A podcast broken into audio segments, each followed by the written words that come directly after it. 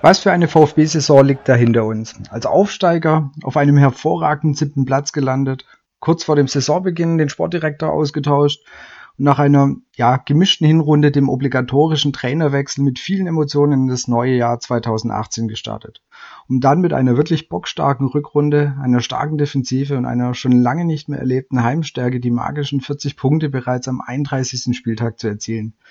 Es erfolgte die Kür mit drei Siegen am Saisonende und dem vor allem krönenden 4 zu 1 in München, von dem wir vermutlich noch unseren Enkeln erzählen werden. Zugegeben, die Offensive hat uns das ein oder andere Mal zur Verzweiflung gebracht und ganz so harmonisch, wie es jetzt vielleicht klingt, war die Saison nicht. Es gab viele Misstöne zwischen Fans und Vereinen, unglückliche Aussagen von Reschke. Also insgesamt sehr viel Stoff, über den wir im Saisonrückblick sprechen können. Und wir freuen uns heute mit Alexander Wohnengel von Sky die Saisonrevue passieren zu lassen. Ebenfalls dabei bei der 47. Ausgabe ist Jens, die beste Neuverpflichtung des Brustring Talks in dieser Saison. Guten Abend Alex und guten Abend, äh, guten Abend Jens. Hallo. Ja. Ich darf dich auch herzlich willkommen heißen zu unserem Saisonrückblick. Und dann würde ich dich vielleicht ganz kurz bitten, ein, zwei Worte zu dir zu sagen, deine Beziehung zum VfB und dann noch kurz, wo du im Internet zu finden bist. Ja, ähm, mein Name ist Alexander Boning, ich bin Reporter bei Sky und äh, bin dort seit November 2011. Und ähm, die Gegebenheiten haben es immer so ähm, dazu kommen lassen, dass ich sehr oft beim VfB Stuttgart vor Ort war, weil wirklich viel los war in den letzten Jahren. Ähm, obwohl ich eigentlich für den gesamten Südwesten zuständig bin, war ich gefühlt dann doch in 70 Prozent meiner Einsätze beim VfB Stuttgart, habe dort sehr viel mitbekommen, habe sehr viel dort erfahren können über den Club, ähm, über die handelnden Personen, über die Gesamtkultur in diesem Verein und drumherum. Und ähm, ja, und hoffe eben, ein paar Erfahrungen dann heute Abend äh, auch einbringen zu können. Im Internet übrigens bin ich zu finden unter Sky Alex B mit irgendwo noch einem Unterstrich drunter und ähm, habe auch eine Facebook-Page unter alexander.bohnengel, genauso wie einen Instagram-Account seit neuestem alexander.bohnengel. Ähm, da versuche ich mich so oft wie es geht äh, abzudaten. Natürlich dann auch zu Themen des VfB Stuttgart. Und äh, ja, freue mich, heute Abend dabei sein zu können. Ähm, vielen Dank für die Einladung und ähm, freue mich drauf. Freuen wir uns auch. Und dann würde ich mal ganz ganz großen Schritt an, Saison, an den Saisonbeginn machen und mal von euch so eine ganz kleine Einschätzung einholen wollen. Es war ja viel los im Sommer, Schindelmeister musste dann gehen. Wie war denn so euer Gefühl, gerade in diesen Tagen, was, was die Saison angeht? Ich würde es gerade mal den, an den Alex direkt, an unseren Gast übergeben. Ja, es gefühlt schon wieder eine Ewigkeit her. Ähm, mich persönlich hat das ganz extrem überrascht, diese Entlassung von Jan Schindelmeiser, diese Trennung. Ich habe da nicht wirklich die Anzeichen dafür gesehen, ähm, auch wenn es Diskussionen gab, ähm, der Kader noch nicht so weit, wo bleiben die Neuverpflichtungen, aber ich wusste auch, dass Jan Schindelmeiser eben einer ist, der äh, da nichts übers Knie brechen will, der sich die Dinge ganz genau anschaut und der auch Dinge im Petto hatte. Es war nur noch nicht so weit. Ja. Ein bisschen skeptisch geworden bin ich dann, und das ist jetzt wirklich äh, bei allem Respekt, das äh, soll nicht in, den, in, die falsche Kehle kommen, aber gab natürlich wieder den obligatorischen Artikel von Gunther Bahner, ähm, der das Ganze so ein bisschen angedeutet hatte. Da bin ich schon so ein bisschen skeptisch geworden, als da interner preisgegeben wurden. Das ist ja oft so gewesen beim VfB Stuttgart in den letzten Jahren. Ich denke, das kann man auch so sagen. Insofern hatte es sich ein bisschen angedeutet, ähm, ich fand es aber dann doch schlussendlich extrem überraschend, ähm, weil es ja auch ein, ein Weg war, den Jan Schindelmeiser dort eingeschlagen hat mit, mit Hannes Wolf, den man sich ja in Stuttgart so lange gewünscht hatte, nachdem man sich ein Stück weit auch gesehnt hatte. Und ich glaube, ohne Jan Schindelmeiser hätte es wahrscheinlich keine Ausgliederung gegeben. Von, das ist ein Thema, zu dem werden wir sicherlich noch kommen. Ich glaube es auch, hätte den Präsidenten Dietrich nicht gegeben. Äh, auch deswegen war ich überrascht. Ähm, da hat Jan Schindelmeiser doch sehr viel für den Verein getan, ähm, was das Image nach außen angeht. Der VfB war plötzlich wieder jung, innovativ, irgendwie angriffslustig, nicht so in den alten Strukturen verwurzelt. Und dann ähm, hat dann doch alles wieder so seinen Lauf genommen. In diesem Moment, so war das zumindest damals mein Eindruck, äh, das alte Lied wieder, ja, High-and-Fire-Prinzip und Ad-Hoc-Handlungen die vielleicht für das Ganze nicht gut sind. Letztendlich hat sich ja aus der Geschichte trotzdem irgendwie ein positives Ende gegeben, aber damals war ich einfach schlichtweg total überrascht und konnte es auch ehrlich gesagt nicht verstehen. Ich glaube, so ging es eigentlich den meisten. Du hast den Artikel ja auch angesprochen, eben von Barner. Das war ja so dieser erste, wo man sich gewundert hat, wo man sich mal so im Kopf gekratzt hat und gesagt hat, Moment, das war jetzt nicht so irgendwie zu hören oder zu sehen und es muss ja auf jeden Fall Probleme zwischen den zwei gegeben haben. Und mit den zwei ist natürlich Schindelmeister und Dietrich gemeint. Ich habe ich hab schon ein bisschen so das Gefühl gehabt, das sind beides sehr starke Charaktere. Ja, also das heißt, Schindelmeiser hat einen klaren Kopf, was von dem, was er haben will, und Dietrich hat es auch. Und ich habe das Gefühl, das hat einfach, das war, anstatt es zu schaffen, in eine, in eine gute gemeinsame Basis reinzupacken und quasi die Kraft von zwei so starken Köpfen zu, nommen, zu nehmen und, und damit was aufzubauen, das hat halt leider nicht funktioniert. Und äh, Schindelmeister war dann halt der Leidtragende. Also so hatte ich ein bisschen das Gefühl, dass äh, letztendlich in dem, statt diese, da wirklich eine Synergie draus zu, zu bilden aus diesen zwei starken Persönlichkeiten, dann halt die eine gesagt hat, nee, der ist mir, das ist mir zu stark neben mir und ähm, das, damit kann ich nicht umgehen. Der gibt mir zu viel vor. Also das war so ein bisschen mein Gefühl, aber natürlich ohne da irgendwelche Internas zu haben. Ja, also es hat sicherlich mit den Egos zu tun. Ähm, ich will jetzt auch gar nicht irgendwie einen Schuldigen finden. Einer hat sich falsch verhalten, der andere richtig. Wahrscheinlich liegt die Wahrheit irgendwo in der Mitte. Ja, ähm, es hat, glaube ich, letztendlich einfach nicht gepasst. Ich denke trotzdem, Jan Schindelmeiser hat da ähm, auch Dinge hinterlassen, die geblieben sind. Ähm, Stichwort Kultur in diesem Club. Ich glaube, hat da eine Leistungskultur etabliert. Ähm, er war als Persönlichkeit im Club sehr integrativ. Ich habe so das Gefühl gehabt, dass er alles in diesem Club so ein bisschen mehr zusammengeschweißt hat, als das vorher der Fall war. Also da ist eine wirklich neue Kultur entstanden, in der die Leute auch wirklich dann wirklich miteinander gearbeitet haben. Und ich würde einfach diese ganze Geschichte oder das Ende der Geschichte mit Schindelmeiser als unglücklich bezeichnen, ohne da jetzt irgendwo den Finger drauf zu legen. Die Person hat äh, falsch gehandelt, die Person war schuldig. Ähm, Obgleich ich auch sagen muss, aus, ich, ich finde es nach wie vor etwas vorschnell, war das etwas vorschnell. Ich glaube, es hätte nicht sein müssen, aber ähm, ganz genau in den internen Diskussionsprozessen bin ich auch nicht drin. Ich denke trotzdem nach allem, was ich weiß, man hätte es nicht machen müssen. Plus, plus dann kommt ja noch dazu, dass der Zeitpunkt ja nicht ganz unkritisch war. Also das war schon relativ nah am Saisonbeginn dran. Das heißt, ähm, zu dem Zeitpunkt wusste man ja noch nicht, wer kommt. Das heißt aber, der Neue hatte ja auch nicht mehr extrem viel Zeit zu reagieren. Also das war ja noch der nächste Punkt. Also ich war im Sommerurlaub und ich habe diese, ich habe diesen Tweet vom VfB gelesen und ich habe gedacht, das, das, das sah für mich wie ein Fehler aus. Das, das, das, zu, zu dem Zeitpunkt, das können die ja gar nicht machen. Ja? Und das, bis mir, bis dann die Reaktion von den anderen gesehen haben, ich gesagt, okay, das ist ernst. Also das ist nicht irgendwie ein Spaß oder das ist nicht ein Ausversehen gewesen. Das war wirklich ernst. Und ich denke auch, Schindelmeister war mit Sicherheit auch nicht einfach, weil ähm, ich glaube, der hat schon auch, wie gesagt, seine Vorstellung gehabt und hat es halt durchgezogen weil du eben das Thema angesprochen hast, ähm, irgendwie einen Alleinschuldigen. Der er hat mit Sicherheit auch seine, seine Baustellen gehabt, wo er nicht perfekt war oder wo er vielleicht auch nicht, wo die Zusammenarbeit da nicht perfekt war. Nicht jeder Transfer war natürlich ein Treffer, aber welcher Sportdirektor hat das schon? Also ich finde, das, das ist ja auch was, was man ihm nicht unbedingt ankreiden kann. Er hat ein paar sehr tolle Spiele zum VfB gelotst, wie wir alle wissen. Und natürlich auch ein paar, die, die waren nicht so toll. Und dann, wie gesagt, der Zeitpunkt war halt, fand ich schon sehr erstaunlich so mitten eigentlich in der in den letzten Zügen der Saisonvorbereitung. Das ging ja dann stand schon bald das Pokalspiel an. Und dann kam oder dann wurde ja eben Michael Reschke aus dem Hut gezaubert, der bis dato ja bei den Bayern war, der einen sehr guten Ruf hatte. Also man man weiß, er war Kaderplaner, er war für den Kader in Leverkusen zuständig und in München und da kann man erstmal sagen, okay, das kann ja gar nicht so schlecht sein. Also das war also mein erster Gedanke. Ich war da bei mein Sportradio, die haben mich kurz dazu gefragt dann habe ich gesagt, also rein von dem, was man von ihm weiß und was er bisher getan hat, kann es ja gar nicht so schlecht sein. Also das war, das war mein erster Gedanke für dann den Nachfolger. Ja. Was man vielleicht noch zu Jan Schindelmeiser sagen muss, auch zur Persönlichkeit, also ähm, Jan Schindelmeiser ist ein sehr intelligenter Mann. Ich glaube, das hat man auch gemerkt, wenn er gesprochen hat, wenn er ähm, für den VfB gesprochen hat, ähm, auch bei Mitgliederversammlungen, in Interviews. Das ist ein sehr intelligenter Kopf und äh, solche Personen, die sind vielleicht im Umgang nicht unbedingt immer einfach. Ähm, die haben oftmals ihren eigenen Weg, Dinge zu gehen.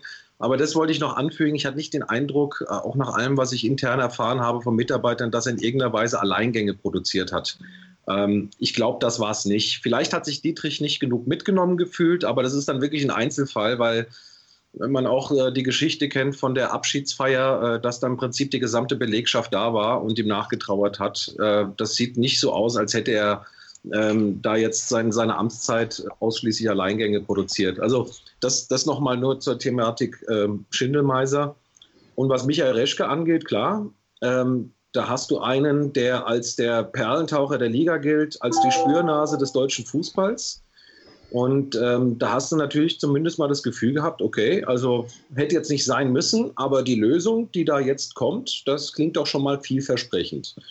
Und bei Michael Reschke, das war zumindest bei mir immer die Frage, am Anfang, da hat jetzt einer für Leverkusen, für Bayern München auf dem Transfermarkt gestöbert, aber da bewegst du dich in Regionen, da guckst du bei großen Clubs oder bei den größeren Clubs, da bist du in der Preisklasse, sage ich mal, 10, 15 Millionen aufwärts. Das sind Spieler, ja, die sowieso ein gewisses Renommee haben.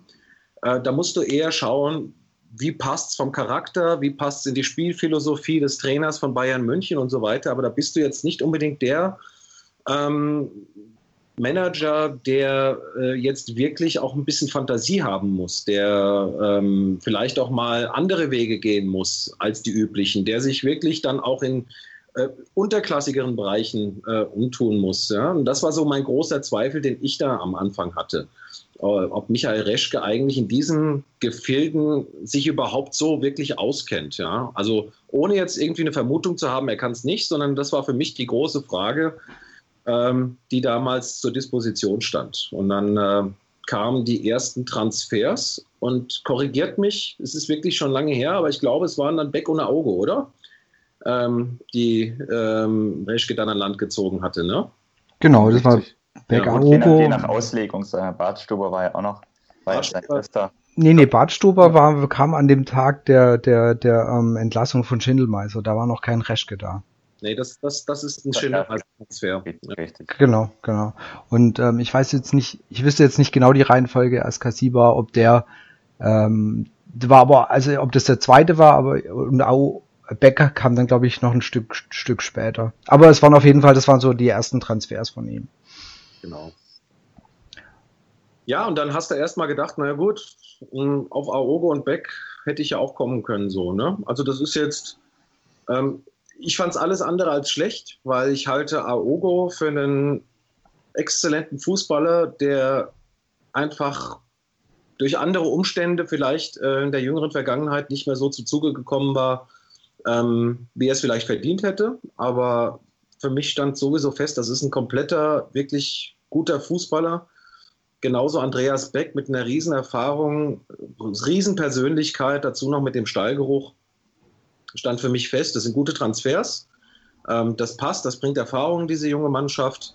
Aber so äh, diesen, diesen Beweis, äh, das wirklich mit Fantasie so spezielle Transfers an Land zu ziehen, ähm, den Beweis ist er schuldig geblieben. Das konnte er aber auch, glaube ich, gar nicht in dieser Zeit. Ich meine, da ist er wirklich ins kalte Wasser geschmissen worden und er musste dann einfach handeln. Die Situation war brutal schwierig für ihn. Und ich glaube, mit Beck, Aogo und Askasiba, der schon von der Scouting-Abteilung auch, da war Schindelmeiser noch dabei, mit vorbereitet wurde, da sind exzellente Transfers getätigt worden, äh, die sich äh, definitiv ausgezahlt haben. Ne? Also das, das als Zwischenzeugnis, wir kommen ja auch später nochmal zu Gomez, das sind alles Dinge, die den VfB weitergebracht haben. Insofern kann man nur sagen, gut ab, Herr Reschke, äh, das hat funktioniert und äh, das hat geklappt. Muss Reschke natürlich in seiner ersten Transferperiode, jetzt gerade im Sommer, natürlich auch so gut erhalten. Er kam Anfang August, aber bis er seine Arbeit mal richtig aufnehmen konnte, war es dann Mitte August. Da war natürlich kaum Zeit und da konnte er eigentlich nur von der Vorarbeit von seinem Team profitieren, weil ich, ich denke mal nicht, dass er, dass er sich weit vorher schon mit dem, so intensiv mit dem VfB beschäftigt hat, dass er da jetzt schon die Liste in der Tasche hatte und Verhandlungen geführt hat. Also da, da waren halt wirklich effektiv zwei bis drei Wochen Zeit. Das ist natürlich im Fußball dann, um Kaderplanung zu betreiben, sehr knapp bemessen. Und du hast es ja vor allem auch gerade gesagt, die Liste, und wenn er, selbst wenn er eine Liste gehabt hätte, die vielleicht bei den Bayern interessant war, genau das, was Alex auch gerade gesagt hat, die Liste ist beim VfB, konntest du die einfach erstmal in die Tonne kloppen. Weil mit der Liste kannst du beim VfB nichts anfangen. Weil wenn er zum Dietrich gelaufen wäre, er gesagt, pass mal auf, ich habe da drei echt super Jungs, kostet der eine kostet 15, der andere 20, das geht halt bei uns nicht. Und äh, deswegen, das war auch so ein Punkt, ähm, den ich eben sehr interessant fand, weil da, wo er bisher Perlen getaucht hat, das nämlich da überhaupt mit dem VfB zusammengepasst hat. Ja, wir wissen jetzt, sind jetzt ja schon ein bisschen schlauer, die Saison ist ja beendet. Wir haben schon die Pressekonferenz ähm, alle ja gehört von ihm. Das heißt, da kommen wir nachher auch nochmal drauf. Er kann eben doch auch Transfers tätigen. Aber am Anfang war, da kam ja dann auch sehr, sehr viel Kritik auf, was dann auch zu diesen Misstönen, die ich in der Einleitung ja auch schon ähm, angesprochen habe. Da ging es natürlich los, genau, auch was Alex gesagt hat, Beck und Aogo. Ja, Entschuldigung, dafür brauche ich nicht wirklich einen großen Sportdirektor. Dafür, ich weiß, dass es die zwei Jungs gibt, ich weiß, dass die halbwegs kicken können. Ich muss die eigentlich nur zum VfB holen. Und ähm, bei beiden hat sich wohl so ergeben. Bei Beck war, war glaube ich auch irgendwas, dass er nicht ganz unglücklich war, dass er wieder ähm, zurück konnte. Das heißt, da wurden die Chancen genutzt und man hat die dementsprechend geholt. Aber ist jetzt nicht, wo man sagt, wow, das ist eine herausragende Leistung für einen äh, Sportdirektor. Im Nachhinein kann man immer sagen, hat alles funktioniert, aber was mich damals so gestört hat und was, glaube ich, eben auch viele gestört hat, das war so ein bisschen diese auch schon angesprochene Philosophie oder der, den Ansatz, den Schindelmeister gefahren hat, dass man das Gefühl hatte, das wird einmal komplett über den Haufen geworfen. Und ich glaube, das war das, was ja auch vielen, vielen Fans so ein bisschen aufgestoßen ist. Und da hat sich ja auch dieser unschöne ähm, Begriff der Reschke-Rampe dann ähm, ja rausgebildet, was jetzt nicht unbedingt, was, was nicht den Spielern galt, sondern einfach der, der Art der Verpflichtungen. Und ähm, das war, waren ja diese Kritikpunkte und da hat er im ersten Moment, fand ich, äh, sehr ungut drauf reagiert. Also er hat, er hat sehr, sehr angegriffen drauf reagiert. Und äh, seine Art zu kommunizieren, ist noch eine kleine Frage, nachher noch eine Frage an Alex, finde ich, hat sich jetzt aber am Ende von der Saison deutlich gebessert. Also er hat, er hat nicht mehr so ungeschickte Interviews gegeben, er hat nicht mehr so ungeschickte Aussagen gemacht. Also ich bin mir sicher, dass der beim VfB also jetzt ob vom VfB direkt oder wem auch immer, noch ein bisschen geschult worden ist in der Kommunikation. Man muss ja fairerweise sagen, er stand weder bei den Bayern noch bei Bayer, stand er irgendwo in der vordersten Front. Und jetzt steht er beim VfB auf einmal in der vordersten Front, muss dementsprechend Interviews geben und hat, wie ich finde, sehr, sehr viele unglückliche Aussagen gemacht, die halt vor allem vielen Fans auch sehr sauer aufgestoßen sind. Und jetzt eben die Frage an Alex, wie ist denn, wie war für dich der Unterschied ja, in der Zusammenarbeit mit, mit, mit Journalisten, gerade Schindelmeiser zu Reschke, das war auch eine Frage, die wir über Twitter erhalten haben. Wie war da für dich der Unterschied und hat sich was bei Reschke innerhalb von der Saison getan? Also jetzt zunächst mal auf den Vergleich Schindelmeiser-Reschke ähm, zu gehen. Bei Schindelmeiser, der war oftmals schwer zu fassen. Also er hat dann wirklich sehr ähm, genau selektiert, wann er Interviews gegeben hat weil er irgendwie anderweitig immer zu tun hatte. Ja? Ähm, aber wenn er dann Interviews gegeben hat, das war, das war natürlich, wie soll ich sagen, ähm, das war druckreif. Ja, und er wusste halt genau, das war sowieso seine, eine seiner ganz großen Fähigkeiten.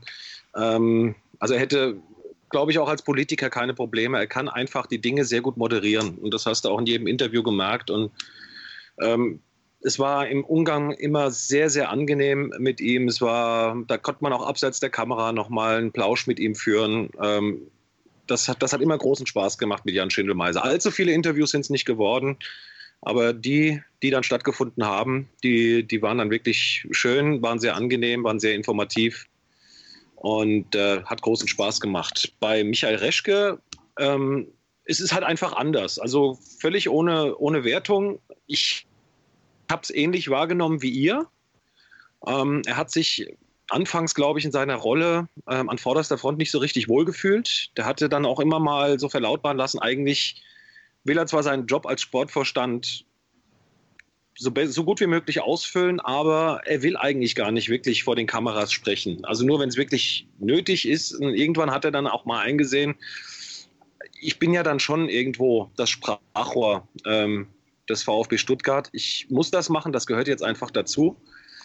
Und da ist er dann in das ein oder andere Fettnäpfchen getreten. Ähm, ich finde, vieles ist auch ein bisschen überinterpretiert worden, aber es gibt eine Aussage, die dann wirklich äh, auch Folgen hatte. Das war bei den Kollegen des Sportstudio diese Aussage, ähm, dass er sich mit Hannes Wolf äh, zusammensetzen wird in der Woche und dass sie dann zusammen das nächste Spiel angehen. Und das war, da bin ich der festen Überzeugung, auch überhaupt nicht böse gemeint. Ähm, das ist so eine Aussage, die hätte man auch intern wahrscheinlich so fallen lassen. Ähm, aber da ist es wirklich ähm, dann plötzlich eine Entwicklung gewesen, die, die war nicht mehr aufzuhalten, gerade in dieser Situation. Ich weiß noch an dem Tag der Trennung von Hannes Wolf, habe ich mit Hannes Wolf noch an der Ausfahrt äh, des Clubgeländes gesprochen. Und da hat er selbst gesagt, das hatte so eine Wucht in dieser Situation, die war nicht mehr aufzuhalten. Also Hannes Wolf hat selbst gesagt, ich unterstelle dem Micha da nichts Böses, der hat das nicht böse gemeint. Aber in dieser Situation hat es eben eine gewisse Wucht gehabt.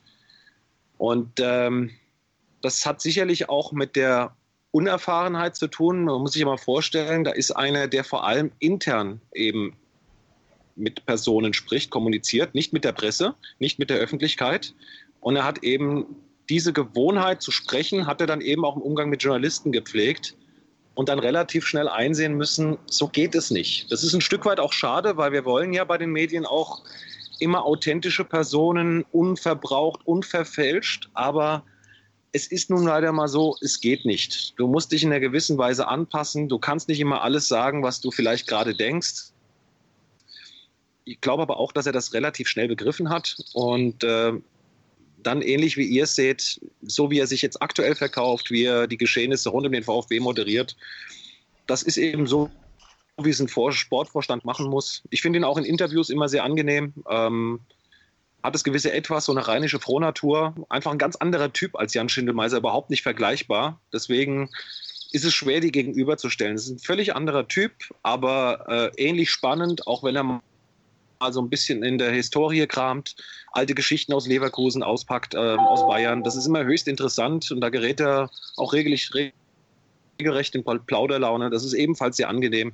Und ich glaube, er ist jetzt äh, schon seit einigen Wochen, Monaten, ich denke mal spätestens seit die Erfolge mit Taifun Korkut, ähm, die Erfolgsserie angefangen hat, glaube ich, fühlt er sich auch in dieser Rolle als Sportvorstand, als Sprachrohr des VfB Stuttgart richtig wohl. Man hatte auch wirklich das Gefühl, dass er jetzt diese Pressekonferenz, die es jetzt nach dem Saisonende gab, äh, wo er gesagt hat, so, es gibt jetzt eine extra Pressekonferenz und äh, ich erzähle da ein bisschen was. Man hatte wirklich das Gefühl, das hat er genossen. Weil er einerseits, er wusste, ich habe ich hab einiges jetzt getan in letzter Zeit und das kann ich euch jetzt präsentieren. Und äh, so, so ein gewisses natürlich auch mit Sicherheit eine Genugtuung seinen Kritikern gegenüber. Guck mal, da sind echt einige gute Transfers dabei. Und das war auch wirklich dann gerechtfertigt. Und er hat es auch, er hat es aber auch gut gemacht, ja, wie, wie, es, wie er da, wie er da durchmoderiert hat, mehr oder weniger durch, wie sieht's denn mit, mit, mit den verliehenen Spielern aus, wer kommt vermutlich nicht zurück, ähm, wo sind wir in guten Gesprächen, was ich in der ähm, Offenheit und der Detailliertheit also selten gehört habe, dass man eigentlich zu jedem Spieler einen, äh, einen Status abgibt. Ich weiß nicht, wie es dir da ging. Also da war ich sehr erstaunt, quasi eigentlich bei jedem, ja, das sieht's gerade so aus und das sieht so aus. Das fand ich sehr, sehr erstaunlich.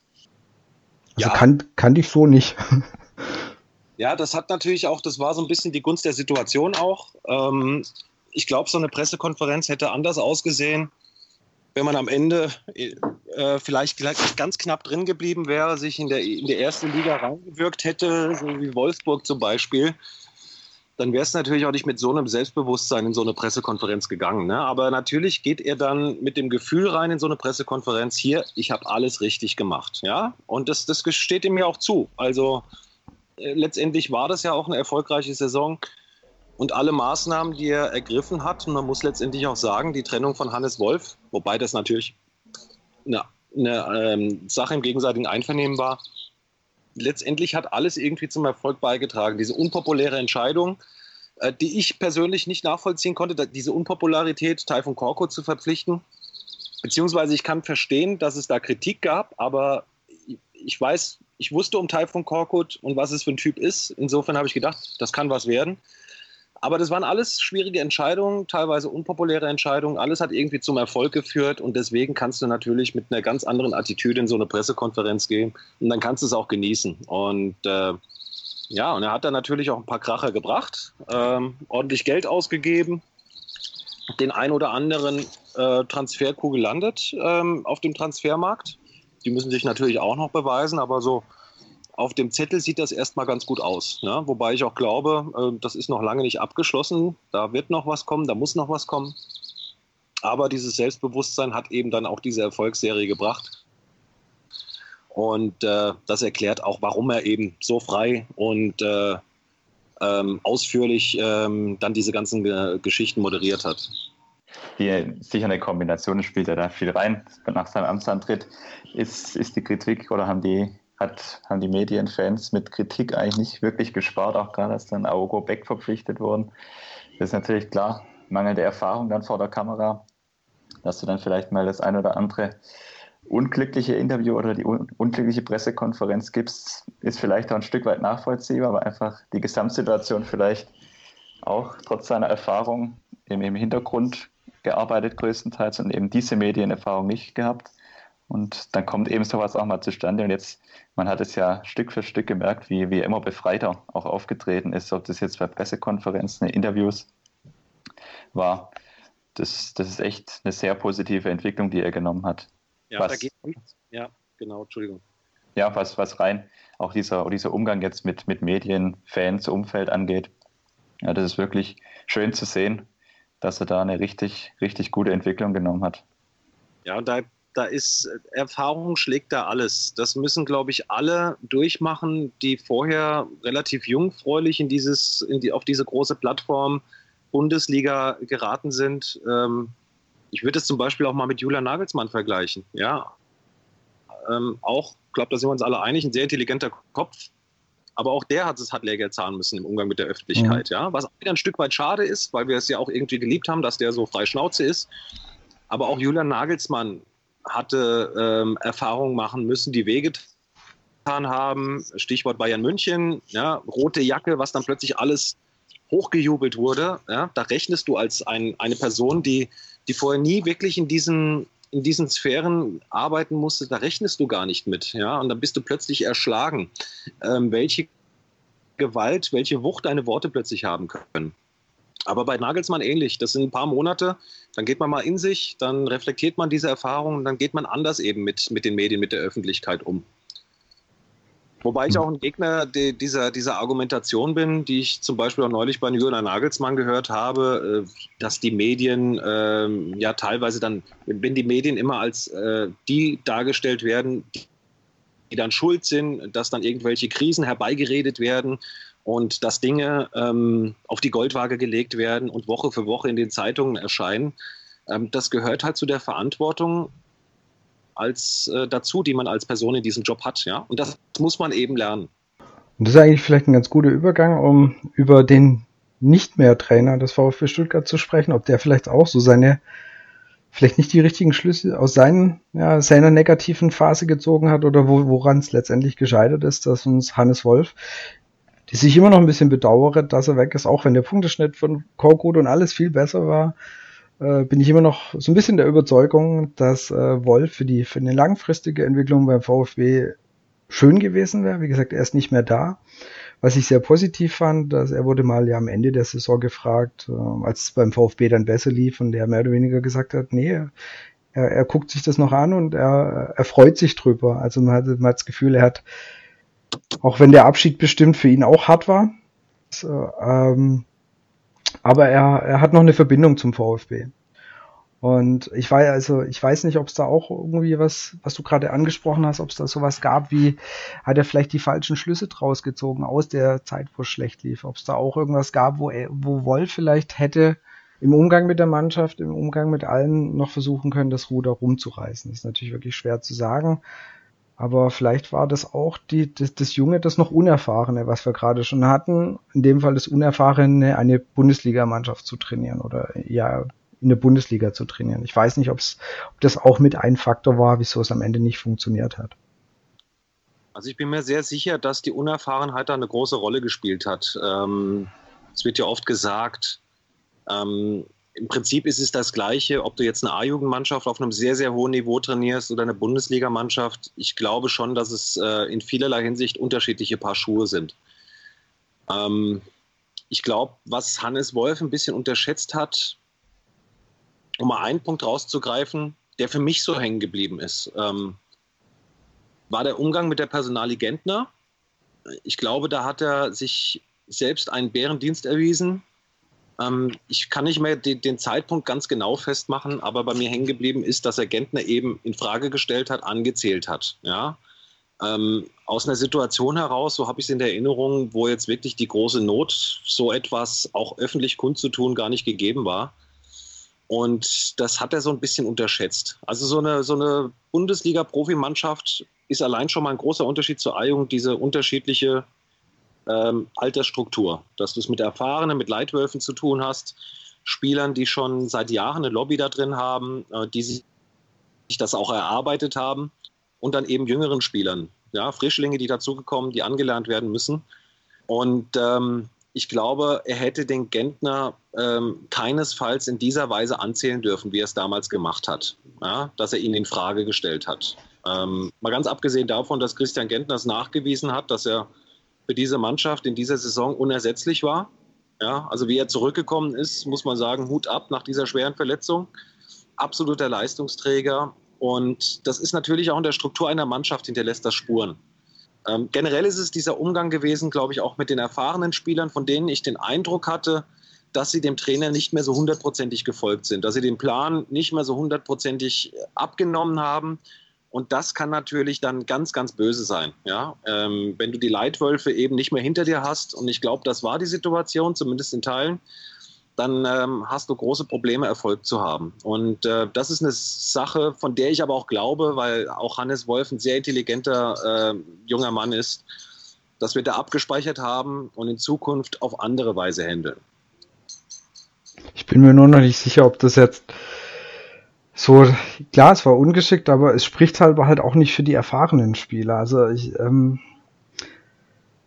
da tue ich mich halt so wirklich ein bisschen schwer, aber das ist dann, da können wir auf jeden Fall bei der Mannschaft nochmal drüber sprechen, weil ähm, nur weil der Trainer, das waren diese, das waren die ersten Spiele, wo Gentner quasi zweimal nur noch durch Verletzungen ja äh, in die Mannschaft, in die Startelf reingerückt ist, hat er ja am Anfang noch gespielt. Das war das ähm, Vokalspiel und das war danach noch ich glaube, das, das erste, das Auftaktspiel in Berlin, wo er dann jeweils durch eine Verletzung, glaube einmal von Baumgartel äh, nochmal in die Mannschaft gerückt ist. Dann weiß ich aber halt auch nicht, ob der Umgang von äh, dann den erfahrenen Spielern dann mehr oder weniger, ich sage jetzt mal, zu blocken, ist dann halt, finde ich auch persönlich nicht so ganz professionell. Das tut mir dann echt ein bisschen leid. Also da dürfen die sich, dürften die sich genauso was auf die Fahnen schreiben. Da erwarte ich dann schon ein bisschen mehr, als zu sagen, nee, dann gehe ich den Weg halt nicht mehr mit. Ja, das. Hm. Also, ja. das will, will, ich an der Stelle noch präzisieren. Ähm, ich glaube ja. nicht, dass es Unprofessionalität der erfahrenen Spieler ist. Die sind natürlich professionell geblieben. Ähm, die haben versucht, die Dinge nach bestem Wissen und Gewissen umzusetzen äh, und das Ganze einfach zu akzeptieren. Aber es ist natürlich eine vollständig andere Situation, wenn du auch wirklich, ich benutze mal das Wort, intrinsisch diesen Weg ähm, mitgehen willst. Mhm. Und das, das hast du oder das hast du nicht. Und ich hatte so auch ein Gefühl mit Gesprächen in internen Kreisen, das Gefühl, ähm, dass sie schon hinterfragt haben, boah, also ich weiß nicht, ob das so das Richtige ist, ähm, ja, ob, ob, ob, ob das jetzt alles ähm, Maßnahmen sind, die uns weiterbringen. Und wenn du dieses Gefühl nicht mehr hast, dann ist es eben schwer, Erfolg zu haben. Ja, und ich finde, das, was Taifun Korkut ja gemacht hat, war, dass er relativ schnell entschieden hat, okay, auf diese Spieler baue ich. Und das sind jetzt meine Führungsspieler. Und, und ihr seid die Chefs. Und ihr steht erstmal hinten dran. Und trotzdem hatte jeder das Gefühl, mitgenommen zu werden. Das Problem ist nämlich, hätte Hannes Wolf in dieser Phase großen Erfolg gehabt, dann hätte sich das alles verspielt. Dann hätte man gedacht, okay, der Trainer hat recht, Der Plan des Trainers funktioniert. In dem Moment, wo du keinen Erfolg hast, denkst du, hm, also vielleicht hätte er es doch anders machen sollen. Bei Typhon Korkut war es so, es hat sofort funktioniert, es war sofort der Erfolg da und auch die Ersatzspieler, das weiß ich, haben gesagt, ich finde es zwar scheiße, dass ich nicht spiele, aber was soll ich machen? Der Trainer hat recht, das klappt alles. Insofern gucke ich einfach mal, dass ich mich täglich anbiete und vielleicht irgendwann mal meine Chance bekomme. Und auch die Historie und der Korkut hat ja auch gezeigt, die Spieler haben ja dann nochmal ihre Chance bekommen.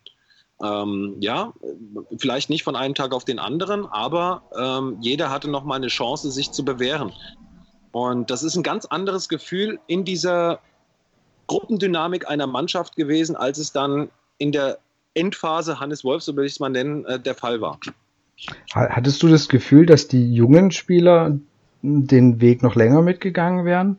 Dass da noch mehr, ähm, ja, wir versuchen das noch, wir gehen das noch mit, mehr mit und wir versuchen das noch mehr, noch weiter umzusetzen. Ich hatte so ein bisschen das Gefühl beim Abschied, dass die jungen Spieler eher Wolf eine Träne nachweinen als die erfahrenen Spieler.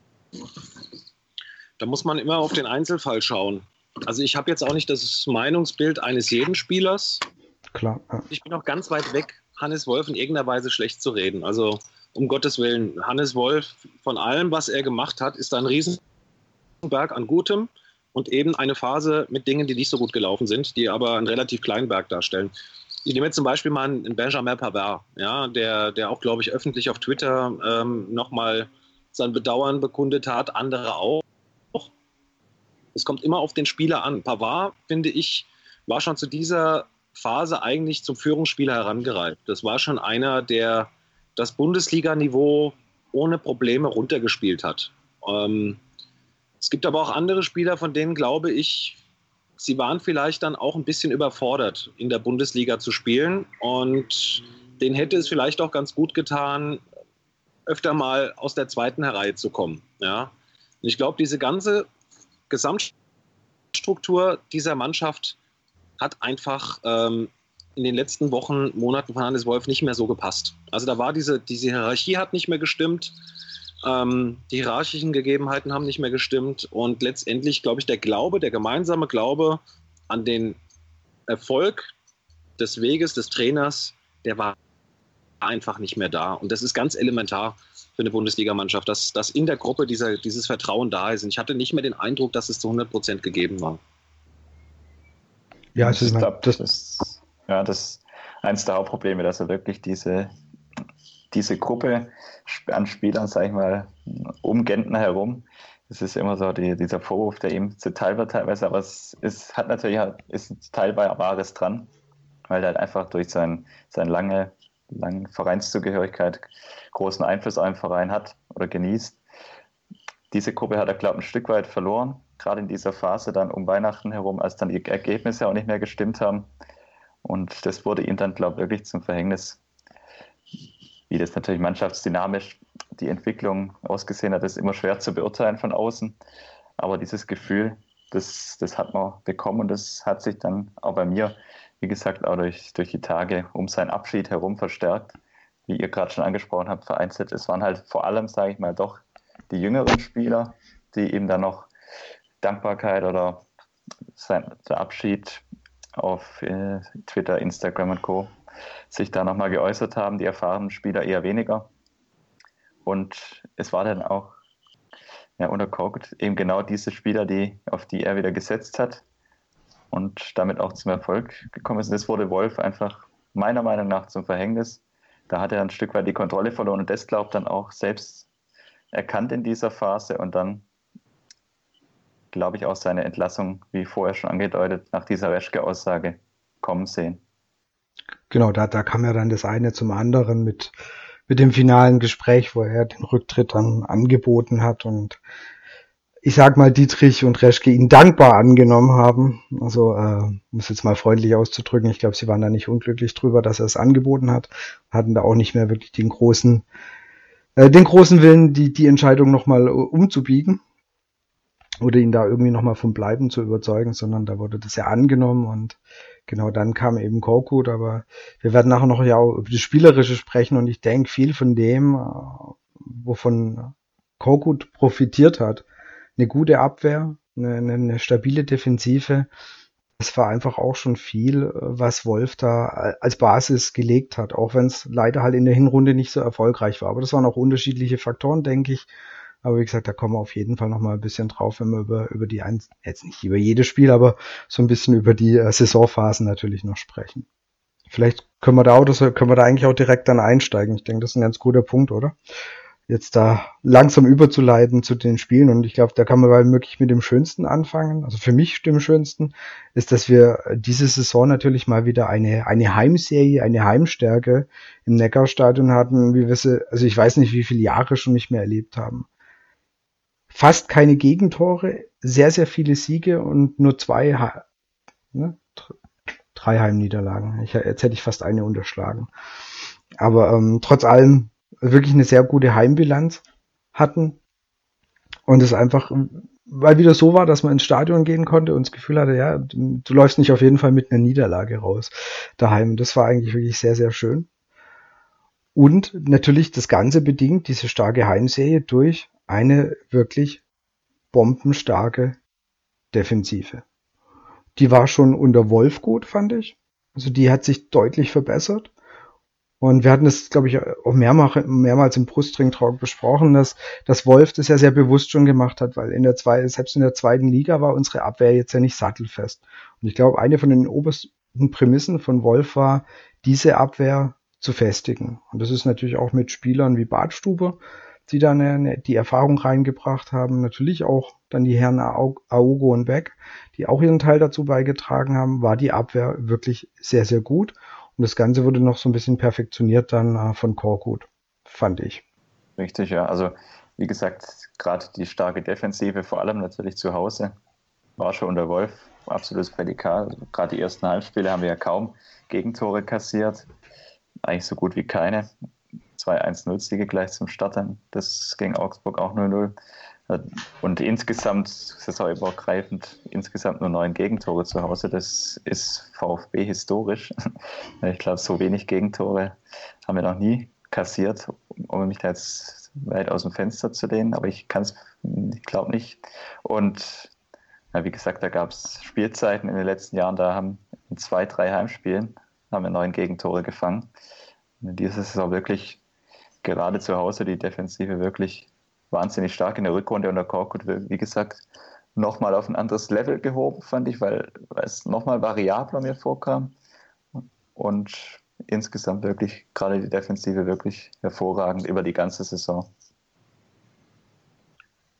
Ja, Defensive auf jeden Fall sattelfest. Und ich glaube, einen ganz großen Anteil daran haben äh, jetzt gerade ähm, seit der Rückrunde unter Korkut ähm, die Offensivspieler, weil Gomez und Ginzek da unheimlich viel nach hinten arbeiten. Ähm, mehr als es, glaube ich, der durchschnittliche Stürmer tut.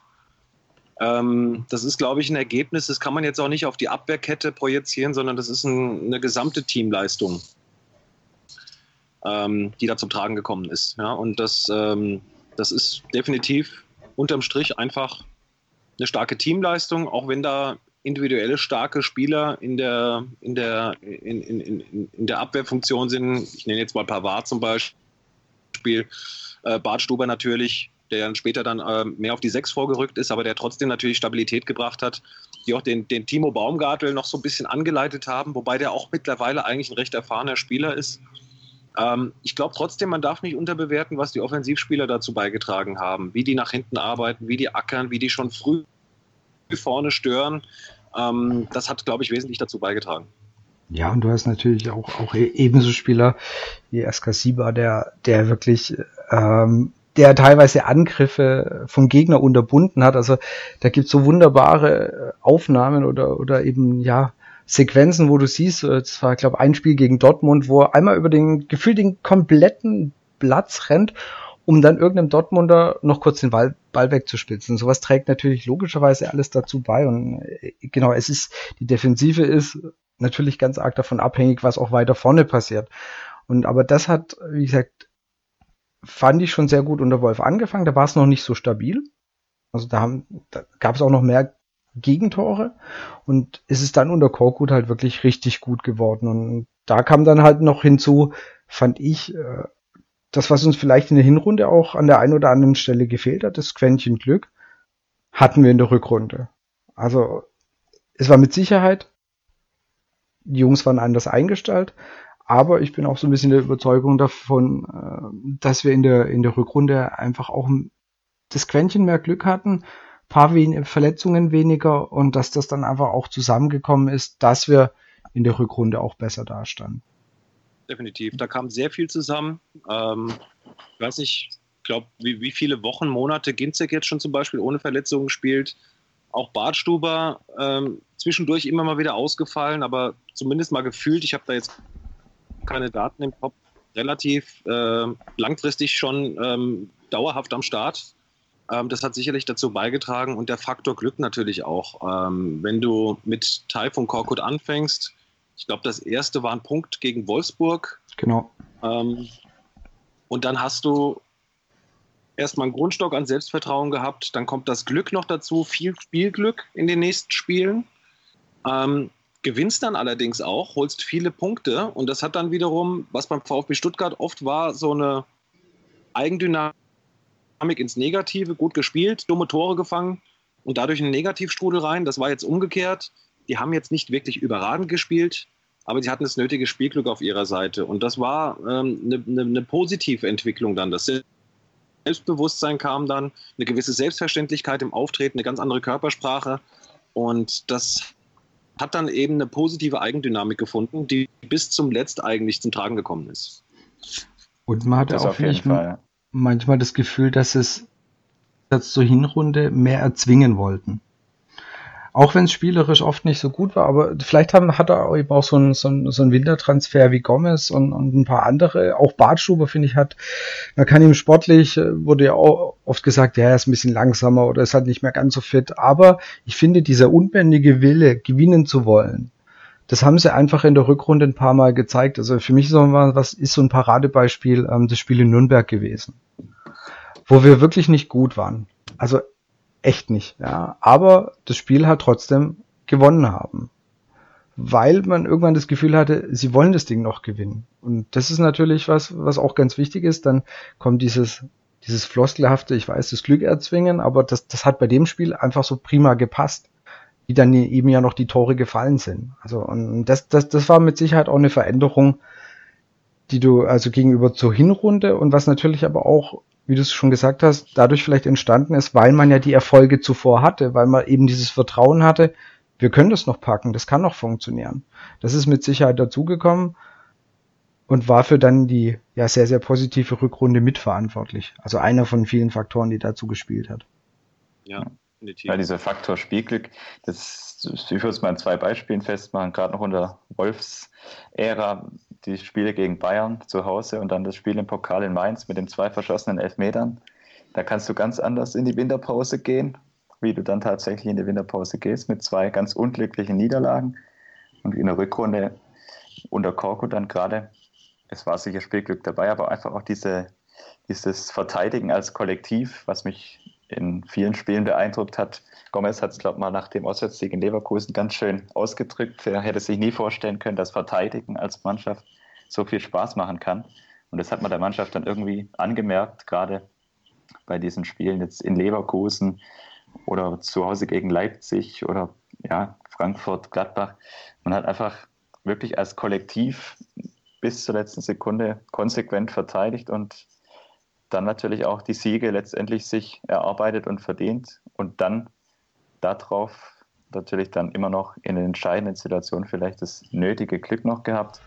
Und so einfach in der Gesamtkombination war es dann eine richtig gute Rückrunde und gerade unter Korkut nur eine Niederlage, das muss man ja auch mal erwähnen, also nur in Dortmund verloren.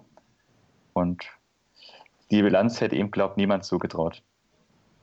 Ja, definitiv. Und wie wir schon gesagt haben, da kommen viele Faktoren zusammen. Ähm, der Taifun Korkut war ja in seinen vorigen Stationen, jetzt nehmen wir mal zum Beispiel auch Leverkusen, Hannover, auch so ein bisschen Liebhaber des schönen Fußballs und ähm, hat dann, glaube ich, auch probiert, schönen Fußball zu spielen. Ähm, das hat vielleicht nicht immer so zu den Mannschaften gepasst. Ähm, vielleicht wäre dann ein gewisser anderer Weg besser gewesen. Beim VfB Stuttgart hat er klipp und klar gesagt, wir müssen zurück zu den einfachen Dingen. Und ich glaube, das hat der Mannschaft gut getan. Zunächst mal, die Hierarchie hatte ich ja schon angesprochen, das Gespür zu haben, auch wem traue ich das jetzt zu, das Ruder wieder rumzureißen, die erfahrenen Spieler, denen das Vertrauen zu schenken. Ähm, und dann hat er ja wirklich äh, ziemlich einen Vintage-Fußball gespielt. Also da ging es erstmal darum, hinten sicher zu stehen. Dann wurden beide äh, weite Bälle nach vorne geschlagen, sehr oft.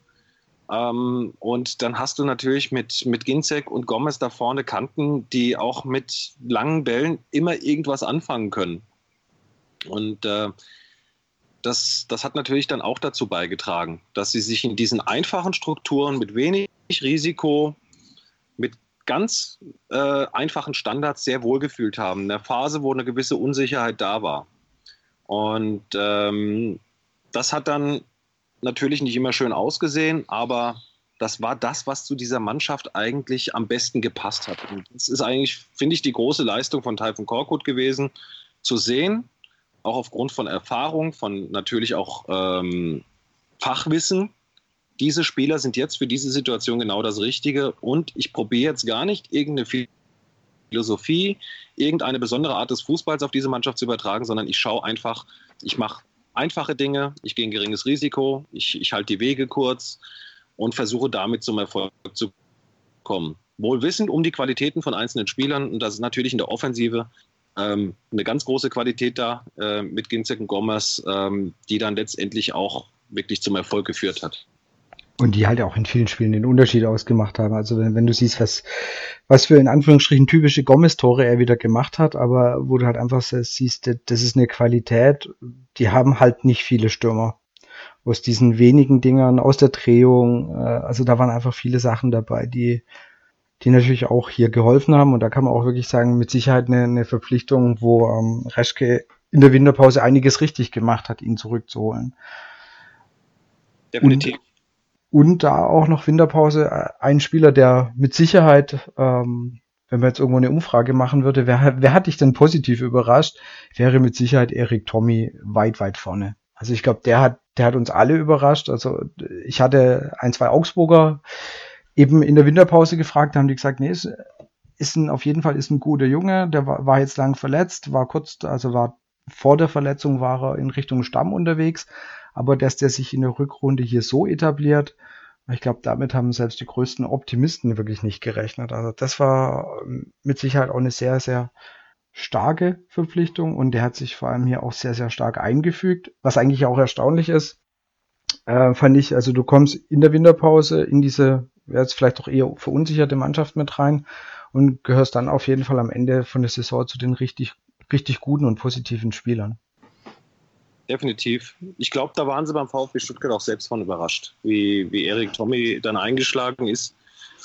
Ähm, war er, glaube ich, einer, der perspektivisch gedacht war und der dann, ich glaube, die ersten Spiele hat er gar nicht gespielt, ähm, dann relativ schnell ins kalte Wasser geschmissen worden ist und seine Stärken halt dann auch in gewissen Situationen unter Beweis gestellt hat. Das ist äh, einer, der gut vorbereiten kann, der gute Standards schlägt, und ähm, wenn du dann relativ schnell als so ein Spieler Erfolgserlebnisse hast, dann bist du natürlich in diesem kollektiven Positivlauf auch total drin.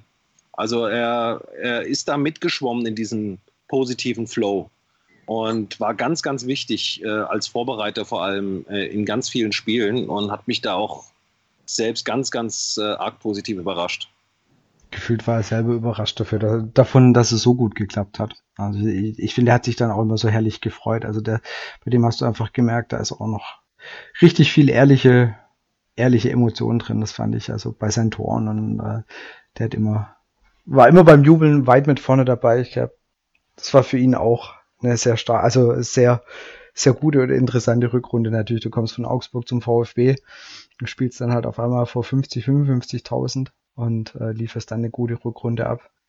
Das, das trägt zusätzlich, glaube ich, auch noch dazu. Über die Fans können wir, können wir nachher mit Sicherheit auch noch, noch ein paar Worte sprechen mit Zuschauerrekord und so weiter. Ich denke, dass Tommy selber auch nicht damit gerechnet hätte, dass er hier zum Stammspieler sich entwickelt. Das war sicher für ihn. Den Anspruch wird er sicher gehabt haben, dass er hier das eine oder andere Spiel macht oder vielleicht sogar in die Startelf mal rückt. Aber dass er so ein wichtiger Spieler gerade in der Offensive wird, das hat ihn sicher bestimmt auch überrascht, dass es dann auch noch mit acht Torbeteiligung in 14 Spielen, also das kann sich absolut sehen lassen und im Moment zumindest nicht mehr wegzudenken. Ja, definitiv. Was äh, so während der Saison öfters mal zu hören war, jetzt vor allem dann gerade unter Korkut, als es dann äh, gut lief, dass die anderen einen schlechten Tag hatten. Also oft war es dann ja, Frankfurt hatte einen schlechten Tag, Gladbach hatte einen schlechten Tag, X hatte einen, sch einen schlechten Tag. Am Anfang, muss ich sagen, habe ich das auch echt noch gedacht, ja, okay, die, die waren heute einfach nicht so gut drauf, aber irgendwann habe ich gedacht, ja, Moment, das kann nicht sein, dass jede Mannschaft, die eigentlich davor auch noch halbwegs gerade auslaufen kann, wenn die dann gegen den VfB spielen, dass die dann genau an diesem Tag einen schlechten Tag haben. Und das heißt, das musste ja schon irgendwo mit der Mannschaft zu tun haben. Und ich habe so eine, ich habe auch so eine Eigenschaft vom VfB entdeckt, die es zum Beispiel unter Wolf definitiv nicht so gab und die unter Korkut, finde ich, stärker rausgekommen ist. Und zwar das, was, was, man, was, was man als Fan bei, den, bei der gegnerischen Mannschaft immer total doof findet und blöd findet, wenn mal der Ball weggeschlagen wird, mal Zeit geschindet wird, mal so eine kleine, eine kleine Nicklichkeit, hier irgendwas, eine kleine Sache dort, so den Gegner ein bisschen entnerven. Das haben, glaubt der, der Trainer von, von Augsburg und ein paar andere haben das ja noch haben das ja eben über den VfB und die Spieler gesagt, ja, das wäre irgendwie unschön gewesen oder also die, die quasi, also die hätten hätten eben nicht so arg, arg nett gespielt. Und wobei ich dann dachte, das ist aber vielleicht echt eine Fähigkeit und eine Sache, die dem VfB in den letzten Jahren gefehlt hat. Vielleicht waren wir oft einfach sehr nett, sehr lieb. Und das ist was, was zurückgekommen ist, dass man einfach mal vielleicht den Gegner auch entnervt hat und damit jemand, der davor eine gute Phase hatte, dem dann auch so ein bisschen die Freude am Spiel genommen hat. Jetzt kann man sagen, das ist nicht sonderlich schön, aber es war für uns was sehr, sehr e-, effektiv und sehr erfolgreich. Und eben gerade am Ende dann eben mal liegen bleiben und, und die Minuten noch rauszögern, damit man eben diese, es waren ja immer knappe Siege, es waren ja ganz oft nur 1-0-Geschichten. Und außer gegen Hannover ist es ja fast immer gut gegangen, aber ähm, da eben die, den Vorsprung über die Zeit zu bringen. Und das war eine Eigenschaft, die mir aufgefallen ist, die gefühlt auch erst unter Korkut dazugekommen ist. Das ist aber auch, ähm, das hängt wieder mit der Hierarchie, mit der, mit der Struktur der ersten Elf zusammen. Das ist eine, eine Frage der Erfahrung. Das sind Spieler, ich nehme jetzt nochmal die üblichen Verdächtigen, Gentner, Zieler, Bartstuber, äh, Gomez, auch Ginzek und so. Das sind alte Hasen, Gauogo noch dazu. Die kannst du notfalls auch ungecoacht auf den Platz stellen, die coachen sich selbst. Also das, äh, dieses Verhalten, was machst du in knappen Situationen, das haben die eben intus. Das sind Erfahrungswerte. Und äh, es hängt auch damit zusammen, dass Taifun Korkut eben diesen einfachen Fußball eingeimpft hat, diesen erfolgsorientierten Fußball. Für mich so ein bisschen ähm, ist das der anti-zorniger VfB. Da war es gerade umgekehrt. Da haben sie den Gegner an die Wand gespielt und am Ende hat der Gegner drei Punkte mitgenommen. Jetzt ist es eben genau andersrum. Der VfB ähm, nimmt nach nicht unbedingt ansehnlichen Spielen die Punkte mit. Und das ist äh, zum großen Teil Verdienst von Taifun Korkut, weil er eben auch diese Mentalität eingeimpft hat. Ähm, und dass es eben nicht darum geht, eine gewisse Art von Fußball zu spielen, einen modernen Fußball zu spielen, sondern dass für diese Situation einfach die einfachsten Mittel genau die richtigen sind. Und das hat der VfB, und das ist das Kompliment eigentlich, das man an die Mannschaft geben muss, wirklich mit aller Konsequenz beherzigt. Ähm, nichtsdestotrotz will ich den Faktor Glück auch nicht außen vor lassen. Da waren Spiele dabei, ich denke an Hoffenheim zum Beispiel, da gehst du normalerweise nicht mit irgendwelchen Punkten raus. Ja, also ähm, das war dann schon teilweise abenteuerlich. Man muss da vielleicht auch ein Stück weit realistisch bleiben. Ich glaube, das Glück, das sie sich erarbeitet haben, hat aber trotzdem eine nicht gerade kleine Rolle gespielt in vielen Spielen in dieser Saison. Aber auf der anderen Seite, das Spiel gegen Bayern zum Beispiel, war für mich auch ersichtlich, dass eine Weiterentwicklung stattgefunden hat. Ich glaube, dem VfB fehlt die Qualität, eine gewisse Art von Fußball zu spielen in diesem Kader der letzten Saison. Ähm, das ist die Qualität im Ballbesitzfußball, wirklich Lösungen Richtung Offensive zu finden. Ähm, da sind doch weite Bälle oft das Mittel gewesen, aber was sie richtig gut gemacht haben gegen so eine Mannschaft wie Bayern München vor allem, ähm, wie sie Konterfußball spielen, das haben sie wirklich ähm, weiterentwickelt in den letzten Wochen dieser Saison, äh, teilweise zur Perfektion betrieben. Und das war gegen Bayern schon richtig, richtig stark. Also das auch nochmal, um die andere Seite ähm, nochmal darzustellen, das war nicht nur Glück, da hat auch durchaus eine Entwicklung, eine Qualitätsentwicklung stattgefunden. Interessanterweise da mit der, in Anführungsstrichen, fast zweiten Garde. Das heißt mit Spielern, die davor jetzt nicht so die, ähm, ja, Anerkennung oder den Einsatz gefunden haben. Akolo, Donis, Donis, der ein, ein, absolutes Bombenspiel gemacht hat an dem Tag, er hat davor, davor wochenlang nicht gespielt oder nur mal kurz eingewechselt und dann ähm, dem Nachwuchs von Mario Gomez sei Dank und äh, ja. Der ein oder anderen noch zusätzlichen gelben Karte, Zahnarzt-OP und was da noch alles dazu kam, gelb-roten Karte, das heißt die Mannschaft ja relativ umgebaut war, also für, für Korkut-Verhältnisse komplett quasi einmal über den Haufen geworfen ist ähm, dafür, dass es eben die Jungs waren, die sonst eher in der zweiten Reihe gestanden sind, haben die das sehr, sehr gut gelöst. Also wie gesagt, Cardonis fand ich, hat mich da das, äh, an dem Tag hat er äh, Gefühl gezeigt, so jetzt zeige ich euch allen, dass ich doch kicken kann. so, jetzt passt ja. mal auf. Das war, das war sicher jetzt gerade auf das Spiel in München bezogen. Wir vielen auch, ja. denke ich mal, der Antrieb, gerade ein Donis, Akolo oder der Mangala auch, der dann im Mittelfeld reingekommen ist. Das war sicher so als Sportler, wenn man immer nur hinten dran ist und nie in der Startelf steht und für sich selber so das Gefühl hat, vielleicht auch im Training, jetzt wäre ich doch mal dran.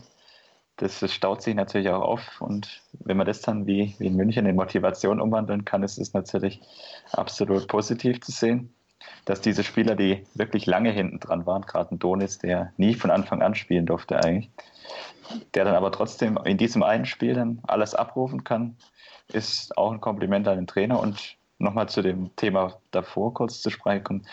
Vorne ganz, meiner Meinung nach, ganz große oder ganz große ja, Argumente oder ja, wie soll man es am besten ausdrücken?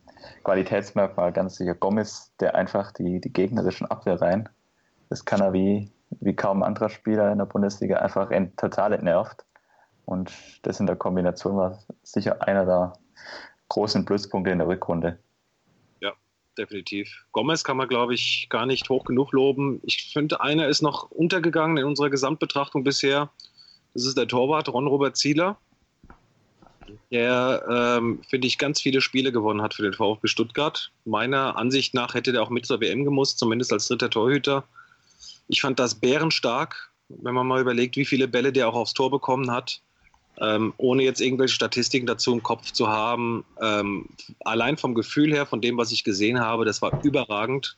Ähm, alleine der Torwart, finde ich, hat eigentlich schon nochmal einen Qualitätssprung gebracht in diesem Kader, ohne jetzt Mitch Langerack zum Beispiel schlecht reden zu wollen. Ähm, alles andere als das, aber Ron-Robert Zieler spielt da für mich in einer anderen Liga und hat ganz wesentlichen Anteil ähm, an diesem Erfolg des VfB Stuttgart.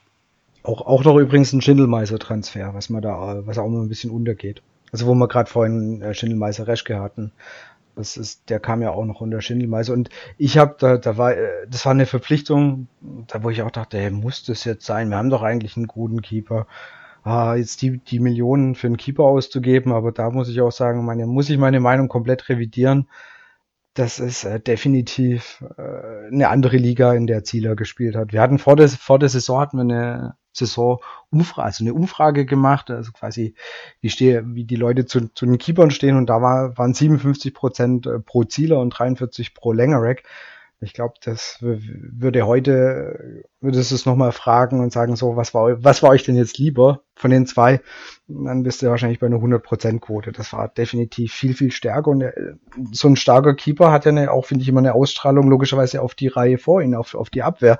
Weil die wissen, okay, selbst wenn ich mal Bock hab, der rettet mir nochmal einen Arsch. Also der, der holt den Ball nochmal raus und der hat einfach, er hatte, glaube Aussätze in Hamburg und einen Aussätze in Mainz die habe ich, glaube ich, gerade so im Kopf. Also korrigiert mich, wenn ich irgendwas vergessen habe.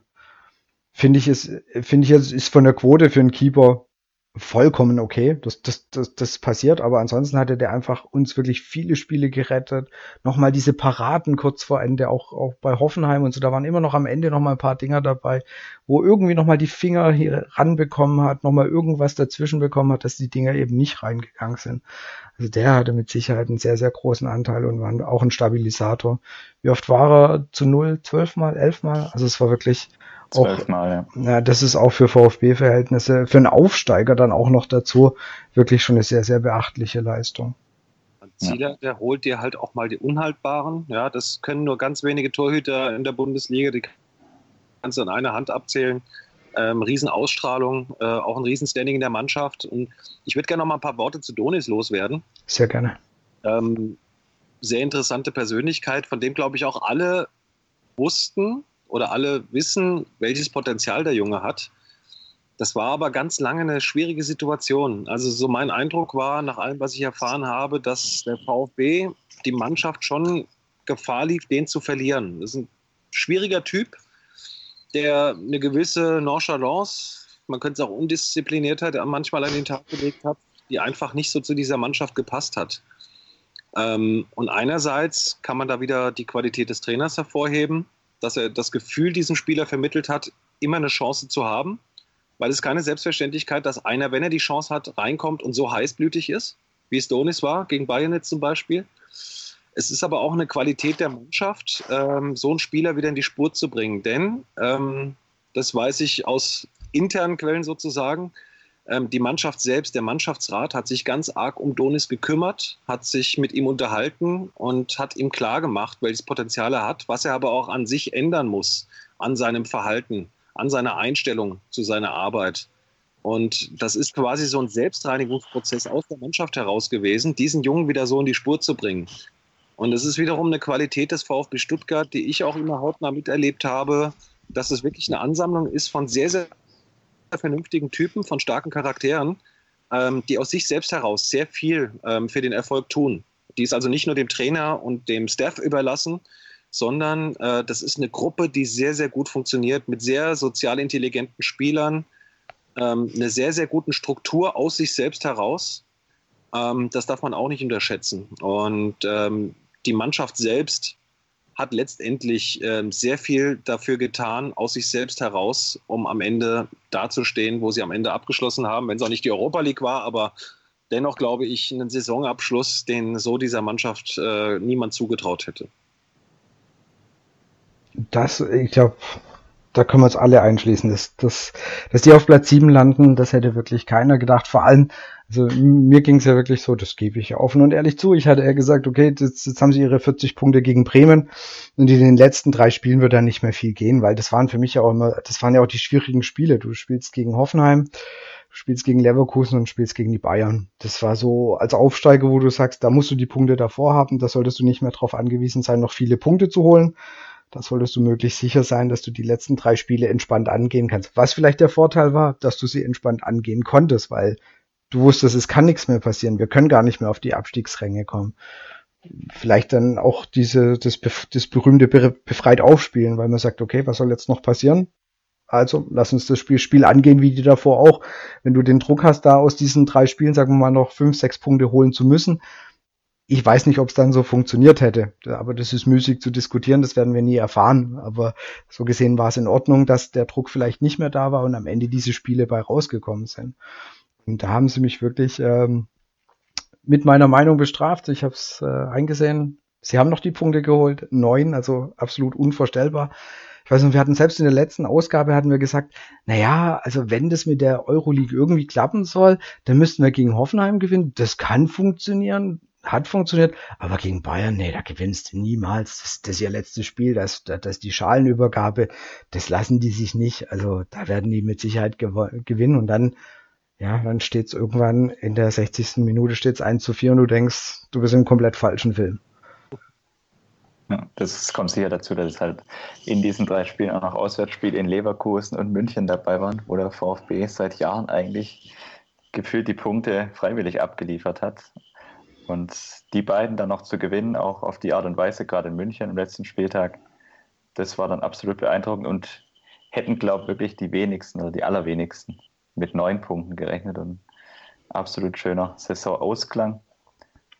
Das kann man, glaube ich, nicht anders ausdrücken, dass es dann am Ende nicht für die Europa League gereicht hat, ist weniger tragisch, würde ich jetzt mal so behaupten. Gerade mit dem Rückblick jetzt an und wie gesagt, auch, auch gerade das Spiel in München dann nochmal als perfekter Abschluss, so ein bisschen, weil auch die, die Spieler, wo hinten dran waren, die Chance bekommen haben und die voll genutzt haben. Das, da hat einfach alles gepasst am Ende. Weil wir jetzt kann, Finde ich auch ja. gut, dass es mit der Europa League nicht geklappt hat. das ich, wollte ich dich gerade fragen, genau. nee, weil man muss es wirklich ganz realistisch sehen. Ähm, es soll jetzt nicht böse klingen, wenn ich sage, der VfB hat vielleicht auch ein Stück weit überperformt ja, in dieser Rückrunde. Ähm, und das kann natürlich nicht ewig so weitergehen. Irgendwann hat so ein Run auch mal ein Ende. Ich glaube, spätestens mit dem Saisonende hat dieser Run auch ein Ende genommen. Jetzt wird die Uhr wieder ein Stück weit auf Null gestellt.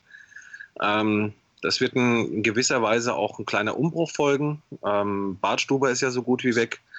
Ähm, man muss auch mal schauen, was mit Pavard äh, passieren wird. Wenn der eine gute WM spielt, wird der ganz schwer zu halten sein. Ja, es sind neue Spieler dazugekommen. Ähm, das haben wir auf der PK mit Reschke erfahren, die integriert werden müssen. Ähm, du musst einen, ein Stück weit einen Umbruch vollziehen und du willst die Mannschaft natürlich auch weiterentwickeln. Ja, Teil von Korkut selbst hat ja gesagt, wir brauchen Kreativität im Mittelfeld, wir brauchen einen Kreativspieler. Ja, der ist jetzt momentan noch nicht da, der muss erst noch kommen, aber das heißt auch, ähm, den, den, den, den Fußball, den Teil von Korkut in der kommenden Saison spielen will, das wird ein anderer sein als jetzt in dieser Rückrunde. Ich glaube, da sind wir uns alle einig. Und wenn du in so einer Phase, wo du wirklich Trainingseinheiten brauchst, wo du Ruhe brauchst, wo du halt einfach dir Zeit nehmen musst, eine gewisse Geduld haben musst. Wenn du dann mitten in der Vorbereitung nach äh, Aserbaidschan oder Weißrussland äh, fahren musst, um eine Qualifikation zu spielen, dann reiß dich raus aus dem Prozess. Das ähm, darf man nicht unterschätzen. Und das ähm, haben auch viele Bundesligisten in den vergangenen Jahren in der Europa die Qualifikation erfahren müssen. Das ist einfach schwer, dann wirklich mit 100 Prozent in diese neue Saison zu gehen. Insofern glaube ich, für die perspektivische Entwicklung des VfB Stuttgart und der Teil von Korkut ist es eigentlich besser, dass du so einen Wettbewerb nicht spielen musst. Also der Überzeugung bin ich wirklich auch, dass ähm, wenn wir jetzt nach dieser Saison eine saubere Vorbereitung machen können, dass uns das auf lange Sicht besser tut. Weil, also ich, ich habe dann auch so ein bisschen die, die, ja, dieses Gefühl gehabt, was passiert, wenn du dann hast du die zweite Quali-Runde, dann spielst du gegen irgendeine Mannschaft, die, deren Namen wir alle noch nie davor gehört haben, dann fliegst du gegen die auch noch raus, dann hast du ja auch noch gleich dazu, dass dein, dein Trainingsrhythmus, dein Trainingslager, alles, was du dir überlegt hast, unterbrochen wird, dann hast du vielleicht auch schon irgendwo so, so, eine Negat so ein Negativerlebnis, bevor die Saison überhaupt losgeht. Das wäre noch, das wäre auch noch so mein nächstes, nächstes, ähm, ja, so, so ein Minuspunkt für diese Geschichte gewesen. Ich glaube auch, dass es wirklich geschickt ist, dass es diese Saison noch nicht geklappt hat oder nicht geklappt hat. Und ähm, wenn es dann in ein oder zwei Jahren klappt und dann vielleicht nicht mit dem unglücklichen siebten Platz, sondern eben mit einem sechsten, wo du eben nicht diese ganzen Quali-Runden spielst, dann ist es auch mit Sicherheit angenehmer. Also davon bin ich wirklich überzeugt. Das ist richtig. Ich, ich aus Fansicht hätte ich es emotional begrüßt, aber wie gesagt, es ist natürlich gerade die Saisonvorbereitung macht es dir kaputt eine kleine Chance hätte ich gesehen, wenn du da dich vielleicht schon in den Spielrhythmus bringen kannst. Aber es sind natürlich schon einige Spiele und zum sehr ungünstigen Zeitpunkt. Das ist halt einfach das Problem. Jetzt auch gerade da im Kader dann einige bei der WM dabei sind. Nicht viele, aber ein paar sind es dann doch. Die sind dann auch noch nicht dabei. Dann musst du die auch noch später integrieren. Hast der, der Großteil der Mannschaft hat dann schon zwei oder vier Pflichtspiele hinter sich. Das ist natürlich alles, macht das Ganze sehr, sehr schwierig. Und du hast natürlich vor allem auch durch die Quali, dass ja die Playoffs auch spielen müssen, die dann um den tatsächlichen Saisonstart in der Bundesliga und im Pokal herum sind. Also wir hatten ja mal einen ähnlichen Fall vor ein paar Jahren, wo wir dann gegen Moskau donnerstags gespielt hatten, wo dann unser erstes Bundesligaspiel auf den Abend verlegt wurde. Das, das wäre alles gleich zu Beginn eine Belastung gewesen. Da hättest du schon ja, im Prinzip sechs, sechs Spiele in den Knochen gehabt, während die Konkurrenz, zumindest der Großteil, noch kein Pflichtspiel absolviert hat. Das wäre eine, wäre eine große Herausforderung geworden. Im Endeffekt stimme ich euch zu, ist es die bessere Variante, wie es jetzt gekommen ist, dass du dich in Ruhe und sinnvoll auf die Saison vorbereiten kannst und dann hoffentlich gut in die Saison reinkommen, weil das ist natürlich, denke ich mal, für, für alles, für das ganze Umfeld, für den Trainer, für die Mannschaft und vor allem, so wie ich den VfB kenne, ganz, ganz wichtig, dass du halt dann auch tatsächlich ohne Europa League-Belastung dafür dann gut in die Bundesliga startest. Genau, weil das, das ist was, was uns wirklich sehr oft in den letzten Jahren einfach nicht gelungen ist oder einfach eher so mittelmäßig oder halt ganz schlecht, wie unter Zorniger in die Liga gestartet ist. Und, und äh, da würde ich auch hoffen, dass wir echt mit einer entsprechenden Vorbereitung und Ruhe dort es schaffen, entsprechend besser zu starten. Aber genau, eins auch noch, was du gerade gesagt hast, aus Fansicht hätte ich, würde ich mich tierisch über die Euroleague freuen. Endlich wieder irgendwelche Auswärtsspiele, was weiß ich wohin. Also das ist einfach, das gehört so aus der Fansicht, gehört es einfach zu den sehr schönen Erlebnissen oder Ereignissen, die man da mitnehmen kann. Und ich, ich habe die Hoffnung, dass es irgendwann nochmal kommt und dann, dann warten wir halt noch ein, zwei Jahre, aber ich, da kann ich jetzt auch noch drauf warten, das ist okay. Ja, ich bin ja kein Fan, ich bin ein neutraler Berichterstatter, wie ja. ihr wisst. Ähm, aber ich habe ja auch die, die letzte Europa League-Saison des VfB Stuttgart miterlebt. Und es wäre schon spannend gewesen zu sehen, ähm, wie, wie jetzt damit von, aus Fansicht umgegangen wäre, weil ich erinnere mich noch an die Europa League-Saison damals, ich weiß nicht mehr welches Jahr es war, ähm, unter Bruno Labbadia genau. waren keine 10.000 Leute oder vielleicht gerade mal 10.000 Leute im Stadion. Ähm, das wurde dann eher so en passant mitgenommen, aber das hat niemand wirklich so, so wirklich interessiert. Ich glaube, das wäre ein Riesenpfund geworden. Aber ähm, ich denke mal, es ist wirklich unterm Strich besser so und äh, wird auch sehr spannend, ohne zu sehr auf andere Vereine eingehen zu wollen. Aber gerade bei, bei, Eintracht Frankfurt wird es jetzt sehr spannend sein, die ja noch ähm, vor einem viel tiefgreifenderen Umbruch stehen. Die haben jetzt sogar einen neuen Trainer, äh, auch viele Fragezeichen im Kader. Wolf ist jetzt schon weg, äh, was da passieren wird. Das wird äh, definitiv eine sehr, sehr große Herausforderung und äh, ich glaube, der VfB Stuttgart muss wirklich letztendlich froh sein, dass er das alles nicht wuppen muss. Und ein Punkt, aber wo man eben noch ansetzen muss, den du auch schon angesprochen hast, du hast gesagt, wir, wir brauchen noch irgendwie, es wird noch jemand Kreatives gesucht, was diese Saison mit Sicherheit sehr neben der starken Defensive haben wir eine sehr schwache Offensive gehabt. Wir hatten nur 36 Tore. So viele, so wenige hatten wir das letzte Mal 2012, 13 oder da, da waren 37 Treffer, 2005, 2006. Generell waren es die wenigsten Tore seit der VfB in der Bundesliga spielt oder wenn er denn bis auf die drei Jahre, wo er nicht in der Bundesliga war. Also so wenig Tore wie, wie nie geschossen, was mit Sicherheit teilweise an, an ja, vergebenen Chancen, manchmal war die Chancenverwertung nicht, äh, nicht optimal. Die Effektiv, Effektivität war am Ende letztendlich schon hoch, wie man es jetzt bei in München gesehen hat. Also da, da war es nicht arg viel mehr Chancen eigentlich, als man dann Tore gemacht hat. Aber Offensive ist definitiv was, wo noch ja für die nächste Saison was passieren muss. Und du hast auch schon angesprochen, Korkut wird oder muss letztendlich was ändern, weil ich glaube, mit dieser, mit diesem, mit dieser Taktik kannst du nicht nochmal ein ganzes Jahr durchspielen. Das wird nicht funktionieren, weil da ist dann der Lauf auch vielleicht weg und alles, was, was, was wir jetzt schon angesprochen haben. Das heißt, es muss für die Offensive was, was passieren. Damit das eben nächstes Mal nicht nur 36 Tore werden, sondern ein paar mehr das war mit Sicherheit ein Manko, was wir dieses Jahr hatten, dass wir einfach auch zu wenig Tore geschossen haben. Gerade unter Wolf, finde ich, war es leider noch ein bisschen, bisschen eklatanter mit den vergebenen Chancen und mit den, oder nicht, überhaupt, erstmal nicht, ja, rausgespielten Chancen. Unter Korkut waren sie dann da, teilweise, und dann eben halt die ein, zwei wenigen genutzt, aber ich, erinnere an das Spiel gegen Hannover, wo einfach auch die Chancen da gewesen wären, das zweite Tor zu machen, wo man es halt nicht gemacht hat und am Ende mit dem 1 zu 1 bestraft worden ist. Da muss definitiv was passieren. Ähm, man stellt sich mal vor, so ein Gomez hätte sich verletzt oder auch Ginzek hätte ja durchaus passieren können, wenn man die Historie betrachtet. Ähm, da ist im Kader einfach viel zu wenig ähm, Kreativität nach vorne. Also das versucht zum Beispiel so ein, so, ein, so ein Gentner kann das ein Stück weit kompensieren, aber er ist nicht der klassische Box-to-Box-Spieler, den der VfB wahrscheinlich bräuchte. Ähm, über Askasiba haben wir viel gesprochen. Ähm, defensiv bärenstark, wobei ich auch finde, er muss aufpassen. Also ich finde, er ist immer, bewegt sich sehr arg in der Grauzone. Äh, ähm, trotzdem natürlich so ein Beißer, der klassische Staubsauger, aber sind wir mal ehrlich, nach vorne kommt da wenig bis gar nichts. Ja? Und da muss eigentlich einer auf seiner Position, muss da eigentlich auch nach vorne mehr bringen. Und das vermisse ich bei ihm so ein bisschen. Also ähm, das erklärt natürlich ein Stück weit auch die langen Bälle nach vorne. Ja? Und das ist, äh, wie du schon gesagt hast, das ist nichts, mit dem man perspektivisch weiterarbeiten kann, weiterarbeiten möchte. Und da bin ich mal sehr gespannt, was Reschke aus dem Hut zaubern wird. Ähm, bis jetzt sehe ich da noch nicht wirklich viel. Also die, die Neuzugänge, wenn man jetzt mal schaut, Marc Oliver Kempf, sicherlich einer, der entwicklungsfähig noch ist, ähm, der sich noch entwickeln kann, der unter Freiburg in Freiburg schon, schon sehr gute Leistungen geboten hat.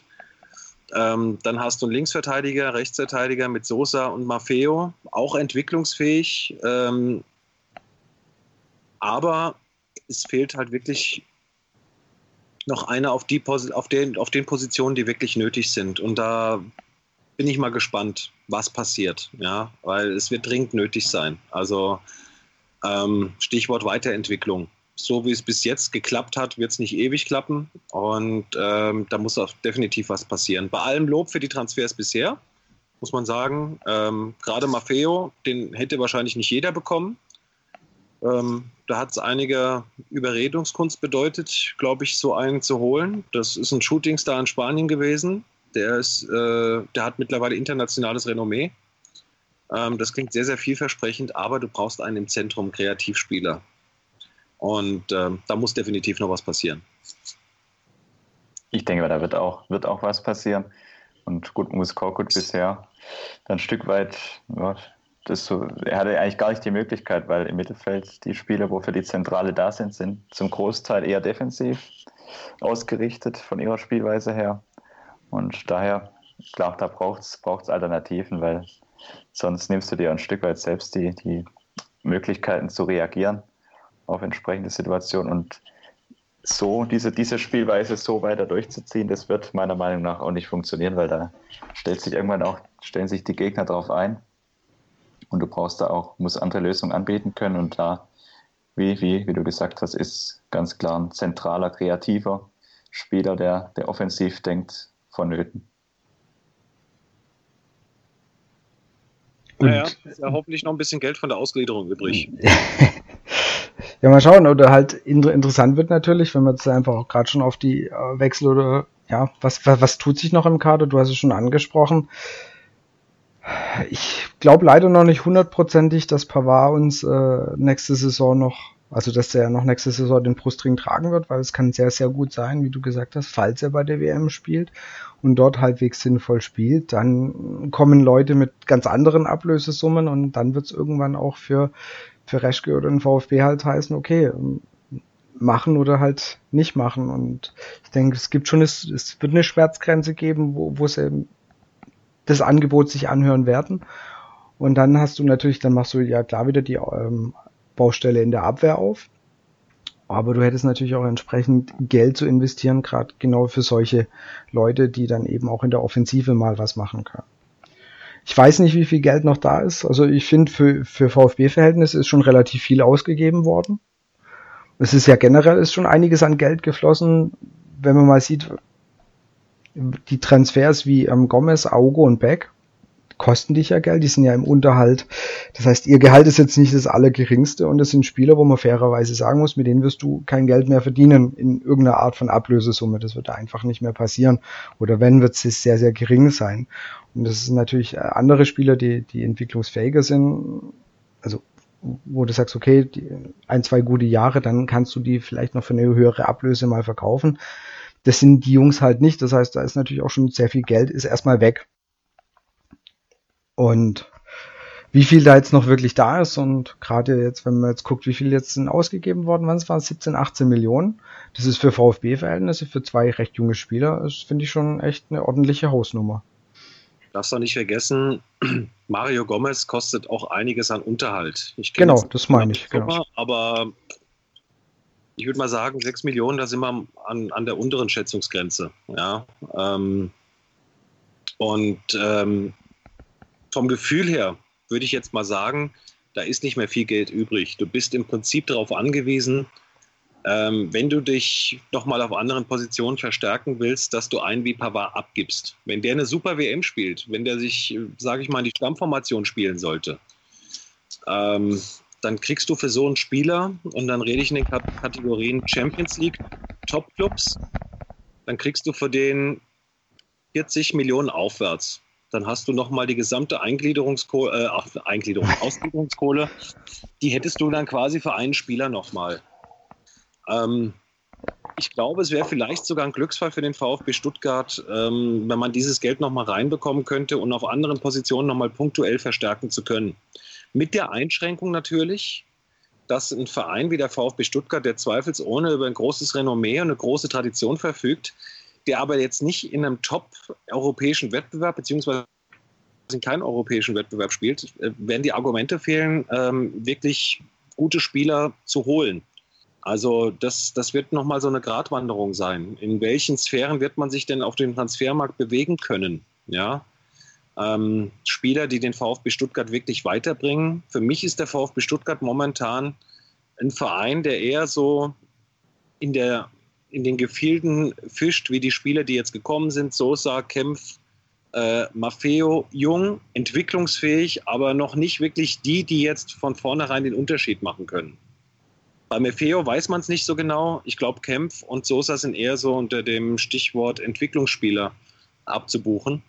Ähm, das wird nochmal sehr spannend sein, ähm, welche Art von Spieler denn dann ähm, vielleicht noch den Weg zum VfB Stuttgart finden wird. Ja, aber Pavard kann unheimlich viele Millionen bringen. Das ist ein Pfund, das man nicht unterschätzen darf. Ähm, muss man natürlich dann anderweitig kompensieren, aber wäre vielleicht gar nicht so schlecht für diesen Club, wenn man für ihn wirklich ähm, eine große Ablöse generieren könnte und dann am Ende auf anderen Positionen vielleicht mit der Überschrift Weiterentwicklung ähm, etwas aufbauen könnte, mit dem man dann wirklich perspektivisch oben angreifen kann. Wobei ich diese Ausrichtung, die du jetzt gerade angesprochen hast, das heißt jung und entwicklungsfähig, eine sehr, sehr gute Ausrichtung finde und eigentlich die einzige Chance, die wir als VfB haben. Weil das sind die Spieler, die du vielleicht jetzt eben noch bekommst.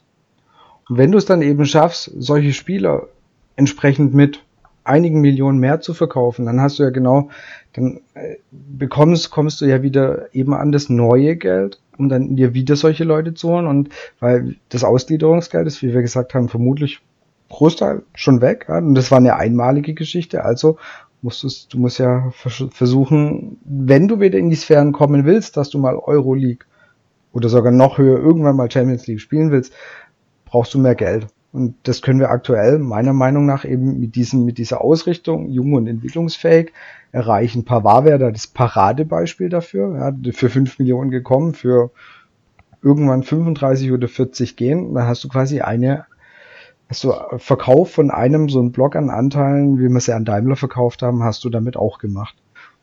Und äh, kannst das Geld halt auch wieder sauber reinvestieren. Genau, kann man sagen, Dankeschön, Herr Schindelmeiser, dass Sie den entdeckt und geholt haben. Genau. Und wir haben jetzt quasi eine zweite Ausgliederung hinter genau. uns. Und ähm, ich glaube auch, der, dieses Bewusstsein ist da, dass man, was, was ich ja immer so ein bisschen gefährlich finde, äh, ist dann, wenn in Interviews äh, des Präsidenten zum Beispiel ähm, zu hören ist, wenn dann an die Champions League gedacht wird, perspektivisch. Das ist sicherlich richtig, ähm, perspektivisch so zu denken, aber es ist gefährlich, in Stuttgart, glaube ich, sowas zu äußern. Ich glaube, man muss jetzt trotzdem demütig bleiben. Man darf nicht zu offensiv rausgehen damit, dass man große Ambitionen hat. Ich glaube, man fährt ganz gut, wenn man sagt, wir müssen jetzt weiterentwickeln, wir müssen stabilisieren. Es ist auch okay, wenn wir uns in der kommenden Saison nicht für die Europa League qualifizieren. Ja, das braucht alles Zeit. Ähm, und sich dementsprechend auch Spieler holt, die man mitentwickelt, ähm, mit denen man perspektivisch dann wiederum eine wirklich starke Mannschaft aufbaut, mit der man zukünftig oben angreifen kann. Ich glaube, nächstes Jahr wird definitiv noch zu früh sein. Bin ich auch von ähm, überzeugt. Und das ist auch, das ist auch wieder so ein Problem. Da muss man schauen, diese, diese Saison hat natürlich auch eine gewisse Erwartungshaltung generiert. Ähm, ich glaube, viele denken, okay, das hat jetzt dieses Jahr nicht geklappt, aber boah, jetzt haben wir den Maffeo geholt und wir haben den Sosa geholt, das sind doch voll die Granaten. Jetzt greifen wir nächstes Jahr oben an. Und da muss man, glaube ich, von vornherein sagen, hier Ball flach halten. Ja, die sind auch noch nicht so weit, wie wir sie eigentlich perspektivisch sehen. Wir müssen langsam machen. Ähm, wir müssen wirklich schauen. Vielleicht sagt man nicht, äh, Klassenhalt ist das Ziel, das wäre sicherlich töricht. Aber man, diese, diese berühmte sorgenfreie Saison, glaube ich, die muss das Ziel wieder sein. Weil ähm, dieser Lauf, den man unter Teil von Korkut genommen hat, das ist was Einmaliges. Das wird nicht nochmal passieren. Jetzt geht es darum, weiterzuentwickeln. Ähm, die Mannschaft insgesamt, es geht darum, einzelne Spieler weiterzuentwickeln. Und ähm, es wäre jetzt, glaube ich, ein Fehler, wenn man jetzt nach der großen Granate auf dem Transfermarkt sucht, dann Heidengeld investiert. Aber ich glaube, da ist Reschke auch viel zu, zu schlau und zu erfahren, als sowas zu wagen. Also ich glaube, mit, mit Maffeo 10 Millionen, ähm, da ist schon eine Schmerzgrenze erreicht. Ich glaube, ein Transfer dieser Größenordnung kann ich mir jetzt ganz schwer vorstellen. Genau, der könnte nur maximal dann kommen, wenn eben noch durch den Verkauf viel Geld reinkommt. aber auch von der, von der Zielausrichtung. Also ich, ich hoffe aber, dass viele Fans das ähnlich sehen, aber äh, für mich wäre auch die nächste Saison gesichertes Mittelfeld wäre ein Traum. Das wäre absolut ein Ziel, wo ich sagen würde, klasse, das, das reicht und das ist auch gerade in dem zweiten Jahr mit, mit auch wieder mit all dem, was jetzt dieses Jahr war, wenn man da zurückblickt, was dann eben doch halt auch mal schief laufen kann in so einer Saison, dann wäre ein gesicherter Mittelfeldplatz nächste Saison absolut klasse. Weil für mich ist jetzt erstmal wäre das erstmal das Stabilisieren das Wichtige. Das oben angreifen kommt ist noch deutlich zu früh, meiner Meinung nach. Also erstmal gucken, jetzt bist du, du bist jetzt Aufsteiger, du bist das erste Jahr da und wie schnell das auch wieder runtergehen kann, haben wir die, diese Saison, ich meine, die waren jetzt ein bisschen länger da, äh, war, hat man in Köln gesehen, ja, wo man einfach gedacht hat, Mensch, die haben sich ja eigentlich schon klasse stabilisiert und dann hat sie auch nochmal so komplett reingerissen. Deswegen denke ich, da, äh, da ist dieses, eigentlich ist ja, die, die, wir Schwaben sind ja so schwäbisches Understatement, wir versuchen eigentlich eher, eher so einen Schritt nach dem nächsten zu machen. Wir sind ja, also der Schwabe neigt ja eher dazu, ein bisschen so das äh, natürliches Wachstum zu machen. Also so, so, so kenne ich es oder so kenne ich es aus dem Umfeld bei vielen Firmen auch. Und das, denke ich, wäre was, was sehr gut eben auch zum VfB passen würde, dass man sagt, wir, wir gehen diesen Weg langsam und es dauert halt vielleicht ein, zwei Jahre länger ist dafür aber eine wirklich nachhaltige Entwicklung. Das ist meines Erachtens viel, viel wichtiger als versuchen jetzt irgendwie gleich im nächsten Jahr da irgendwas hochzupumpen. Ähm, damit fällst du meiner Meinung nach eher auf die Mütze, wie wenn du versuchst, das langfristig nachhaltig zu entwickeln. Ich weiß, es ist schwer und es ist vermutlich auch sehr, sehr vielen Fans schwer beizubringen. Du hast es gesagt, die Leute waren quasi die Euroleague war schon greifbar, sie war eigentlich schon da und dann es wird bestimmt, bestimmt bei vielen kommen, ja, aber nächstes Jahr klappt es dann ja auf jeden Fall. Und bringt mich auch, bringt uns auch ein bisschen zu, so zum Umfeld vielleicht. Das war dieses Jahr eine sehr, sehr, fand ich schon eine, immer noch eine sehr große Euphorie da, getragen wahrscheinlich noch durch den Aufstieg absoluten Zuschauerrekord, aktuell schon wieder über 20.000 Dauerkarten verkauft. Das ist für uns zurückhaltende und äh, ja, nicht aus uns rausgehende Schwaben ist das ja eigentlich, ist das alles schon eine ziemlich enorme Geschichte, die da, finde ich, gerade abläuft. Und da hoffe ich jetzt einfach, und da, da den, den Übergang wieder zu finden, dass da nicht zu viel äh, Erwartungshaltung eben kommt. Aber ach, wie ich so ein paar kenne, könnte ich mir vorstellen, dass das schneller kommt, als es uns allen lieb ist. Das ist, ich würde mal fast sagen, das, das kannst du in Stuttgart gar nie ganz verhindern, dass die Erwartungshaltung gerade nach dem, nach dem Positivlauf jetzt wieder relativ hoch ist. Aber ich stimme euch da absolut zu. Nächstes Jahr, gerade zu Saisonbeginn, die Aufgabe muss es ganz klar sein. Das hört sich blöd an nach, der, nach dem Positivlauf jetzt. Aber die Aufgabe muss es sein, mit dem Abstieg auf jeden Fall mal definitiv nichts zu tun zu haben. Und wenn, wenn das gelingt, dann kann man sich vielleicht im Laufe der Saison Gedanken über andere Sachen machen. Aber zunächst muss es die klare Aufgabe sein, sich im Mittelfeld und in der Liga zu etablieren und sich zu stabilisieren. Weil, wie gesagt, es wird, auch wenn es kein allzu großer Umbruch wird, aber gerade in der Defensive kommen doch einige Spieler neu dazu. Es werden uns vom, ja, befürcht, es ist zu befürchten, dass uns mit Pavard vielleicht noch eine Stütze verlässt. Und dann musst du dich zu Saisonbeginn natürlich auch erstmal wieder finden. Und dann wäre es sicher als Erfolg zu verbuchen, wenn man wirklich sich im gesicherten Mittelfeld oder in der oberen Tabellenhälfte etablieren könnte und mit dem Abstieg wirklich überhaupt nichts zu tun hat. Genau, also da werden die Uhren jetzt auf Null zurückgestellt, finde ich ein Stück weit. Äh, jetzt muss sich Korkut nochmal neu beweisen, Stichwort Weiterentwicklung. Ebenso Reschke, ähm, eben eine Mannschaft perspektivisch für die Zukunft aufzubauen. Das wird jetzt ganz entscheidend sein in den nächsten Wochen und Monaten. Und ähm, dennoch, um nochmal auf, das, ähm, auf die Fans zurückzukommen, auf, auf die Begeisterung. Ich glaube, letztendlich kann man wirklich sagen, dieser Abstieg und diese Abstiegskämpfe hatten insofern was Gutes. Ähm, ich bin ja eigentlich ähm, mit dem VfB beschäftigt seit 2011. Ich habe die Europa League mitbekommen, die eigentlich kein Schwein interessiert hat, um es mal jetzt salopp zu sagen. Ähm, diese Abstiegskämpfe haben was bewirkt. Die haben eine neue ähm, Emotionalisierung bewirkt. Die haben eine neue Identifikation in Stuttgart und im Umfeld bewirkt. Deswegen sind eben die, die das Stadion, ist das Stadion in der zweiten Liga ausverkauft gewesen, ist jetzt noch ständig ausverkauft gewesen, sorgt für Rekordzahlen. Und das ist eben etwas, ähm, das muss man als, als äh, Kapital mitnehmen in dieser Situation. Man darf aber nicht überschnappen. Man muss es behutsam angehen. Man muss diese Kraft einfach äh, mitnehmen. Man muss es auch in der Kommunikation jetzt richtig machen. Man muss den Leuten verkaufen, da ist etwas am Entstehen, aber wir können noch nicht wirklich die ganz großen Sprünge machen. Das Ganze braucht Zeit. Du musst auf Jugend setzen, jung und wild, wie damals. Du musst den Leuten verkaufen, dass da was am Entstehen ist und dass das Ganze aber noch Zeit braucht. Das wird ganz elementar wichtig sein. Und ähm, ja, letztendlich liegt es an äh, Taifun Korkut und an Michael Reschke, da wirklich ihr Meisterstück zu machen und die entsprechenden Weichen zu stellen, ähm, auf dem Transfermarkt vor allem. Ähm, ich glaube, ein erster Anfang ist gemacht in Richtung Defensive, was die Perspektive angeht, aber da sind noch einige Baustellen zu beackern und äh, da ist, glaube ich, noch lange nicht Schluss. Ich denke auch, es werden uns mit Sicherheit ja auch noch der ein oder andere Spieler noch verlassen. Jetzt abgesehen von Pavard, über den wir schon gesprochen haben, es werden uns natürlich auch Spieler aus der zweiten ähm, Reihe verlassen. Aber das sind ja auch Plätze, die du auch wieder auffüllen musst. Du kannst ja nicht, du kannst ja dann nicht nur ähm, einfach die Leute aus der zweiten Reihe gehen lassen. Zimmermann ist jetzt ja äh, sowohl, der war in Freiburg im Gespräch, ist jetzt heute, heute habe ich ein Gerücht gesehen, äh, Fortuna Düsseldorf, dass er da im Gespräch ist. Jetzt kann man sagen, sportlich, natürlich ist das machbar, ja, also ist der, ist der erstmal kein Verlust, war jetzt ja auch sehr lange verletzt, ist ja zum Glück jetzt wieder fit soweit, aber das ist ja ein Kaderplatz, den du ja nicht einfach leer lassen kannst. Also da denke ich, wird schon noch einiges an Bewegung reinkommen. Was ja dann auch immer heißt, du hast ja sehr, sehr oft vorhin die Hierarchie und die Strukturen der Mannschaft angesprochen. Viele neue Spieler oder neue Spieler heißt es, da kommt dann natürlich auch wieder Bewegung rein. Und auch da ist natürlich dann wieder interessant, wie sich sowas wieder einspielt. Äh, spielt. Also einfach unabhängig von wer kommt oder was für Positionen kommen die Leute, sondern dass natürlich du auch wieder eine Veränderung in der Hierarchie hast. Was ich finde, du auch gesehen hast von der recht eingeschworenen Zweitligameistermannschaft hin zu der ähm, Bundesligamannschaft, weil da sind ja dann auch recht viele gegangen oder noch gewechselt und ich glaube, das war mit Sicherheit auch am Anfang ein Problem, ähm, dass, dass die Mannschaft sich ja auch erst intern wiederfinden musste. Hatte ich so am Anfang von der Saison auch so ein bisschen das Gefühl, gerade so, so, so ein Typ wie Bartstuber, der da reinkommt mit einem gewissen Selbstverständnis, das er einfach hat.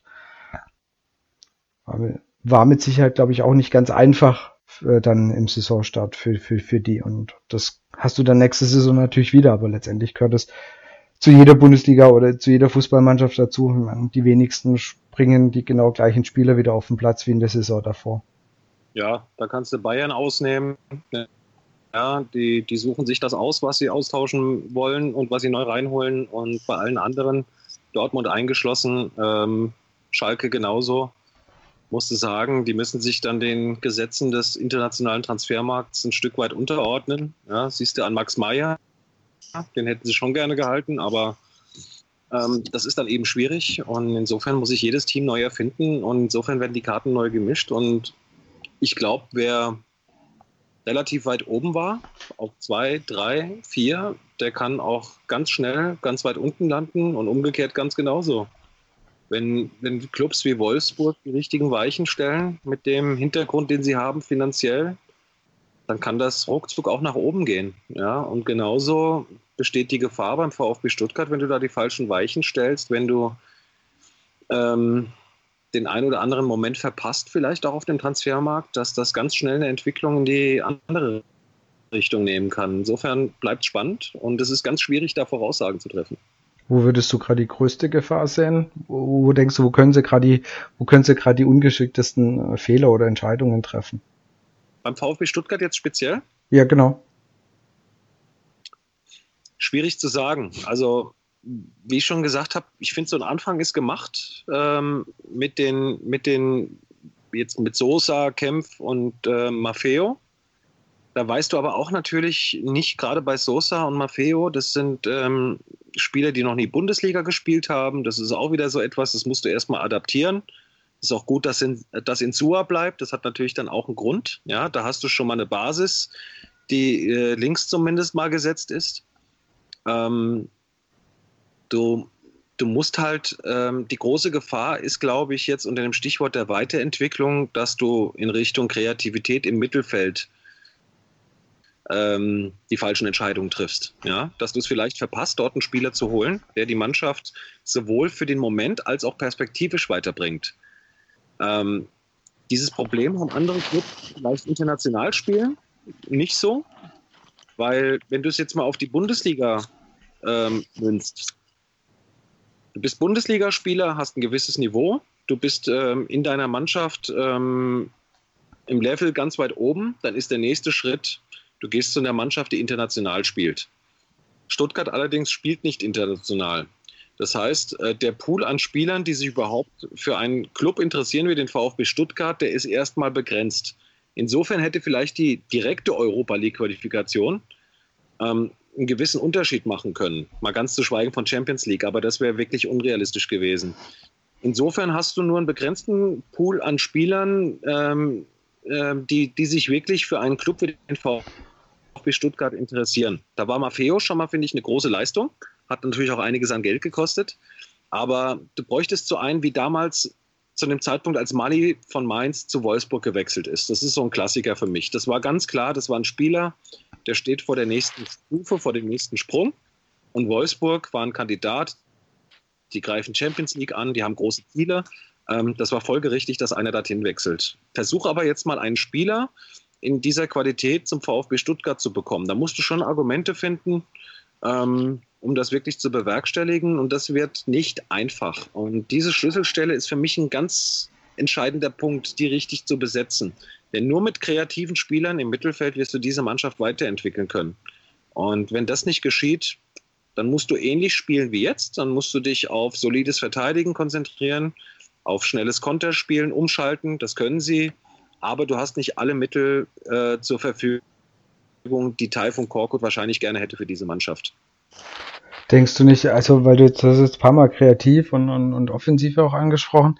Also ich finde, und das, das war auch eine Frage, die auch über Twitter kam, es, man hat schon so ein bisschen das Gefühl, es gibt eigentlich, es gibt die Bayern und sonst eigentlich nicht arg viele Mannschaften, die das Spiel machen wollen, also die, die äh, oder Spiel machen können. Weil selbst wenn du dir Schalke anguckst, das war, ohne den Schalkern jetzt zu nahe treten zu wollen, das war VfB auf halt noch ein bisschen höherem Niveau, aber das war spielerisch jetzt auch nicht wirklich prall, was die abgeliefert haben. Ne? Also, oder schön anzuschauen. Und da haben wir eigentlich sehr wenige Mannschaften in der Bundesliga. Es ist generell ein Problem der Bundesliga, weil einfach die alle Gefühl haben, wir haben hier die Übermacht Bayern und wir müssen einfach nur irgendwie versuchen, die Klasse zu halten. Und es geht halt sehr viel über die Defensive. Und das heißt, wir versuchen erstmal alles hinten dicht zu machen. Und nach vorne hilft dann irgendwie mal der Zufallsmoment oder irgendwann eine glückliche Fügung, hat man teilweise schon ein bisschen so das Gefühl, dass einfach ja Offensive oder das oder halbwegs ansehnlicher Fußball sehr oft nicht so stark mehr zu sehen ist oder nicht oft zu sehen ist. Boah, ganz, ganz schwierige Frage. Ähm, die habe ich mir auch schon oft gestellt. Ähm, ich versuche jetzt mal ganz weit auszuholen. Ich glaube, das hat auch mit der Entwicklung auf dem internationalen Transfermarkt zu tun. Insofern, als dass ähm, deutsche Mannschaften, Bayern jetzt mal ausgenommen, ganz große Probleme haben, langfristig wirklich eine Mannschaft zu halten. Das siehst du sogar bei Borussia Dortmund, wo reihenweise Schlüsselspieler wegfallen. Ähm, Aubameyang jetzt zum Beispiel, mhm. Zentrale Elemente, aber auch in anderen Teams. Bayern ist eigentlich die einzige Mannschaft, die einen langfristigen Plan mit einer eingespielten Mannschaft wirklich durchziehen konnte. Und alle anderen Mannschaften konnten das eher weniger, weil sie immer diesen Zwängen des Transfermarkts ausgeliefert waren. Ähm, es gab immer wieder Konf äh, äh, Fluktuationen im Team. Du musstest jedes Mal in der Sommerpause etwas neu aufbauen. Und irgendwann kommst du einfach ähm, zu dem Punkt, dass du entweder du probierst irgendwie deine Spielphilosophie einzuimpfen, da hast du ein großes, ein großes Risiko des Scheiterns. Und dann die Erkenntnis, dass du mit ganz einfachen Mitteln und gewissen individuellen Qualitäten vielleicht doch weiterkommst. Das führt dann wiederum äh, zu einem Fußball, der nicht unbedingt schön auszuschauen, an, anzuschauen ist. Aber es ist eben eine eigene Fußballs, dass du eben mit, diesen, mit diesem Unperfekten dann doch relativ weit kommen kannst. Ja? Das hatte Chelsea mal in der Champions League gezeigt. Du hattest die individuellen Qualitäten an gewissen Positionen, du hattest gute Verteidiger, du hattest vorne ähm, Spieler, die in gewissen Momenten einen Unterschied ausmachen konnten. Ähm, es ist einfach schwierig, einen Plan langfristig zu verfolgen im deutschen Fußball, weil du immer wieder Gefahr läufst, du kannst es dann sowieso früher oder später wieder über Bord werfen, du musst Schlüsselspieler abgeben.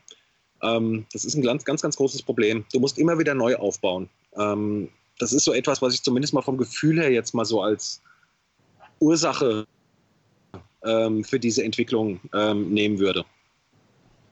Weil du darfst nicht unterschätzen, äh, Bayern ist ja, klar hat die auch unterschiedliche Trainer in den letzten Jahren, die unterschiedliche Philosophien hatten, aber dieser Stamm um Spieler wie Neuer, Alaba, äh, Lewandowski, Müller und wie sie alle heißen, ähm, die spielen ja doch relativ lange schon zusammen, wurden immer wieder punktuell ergänzt, Boateng noch zu nennen vielleicht ähm, und ganz viele andere.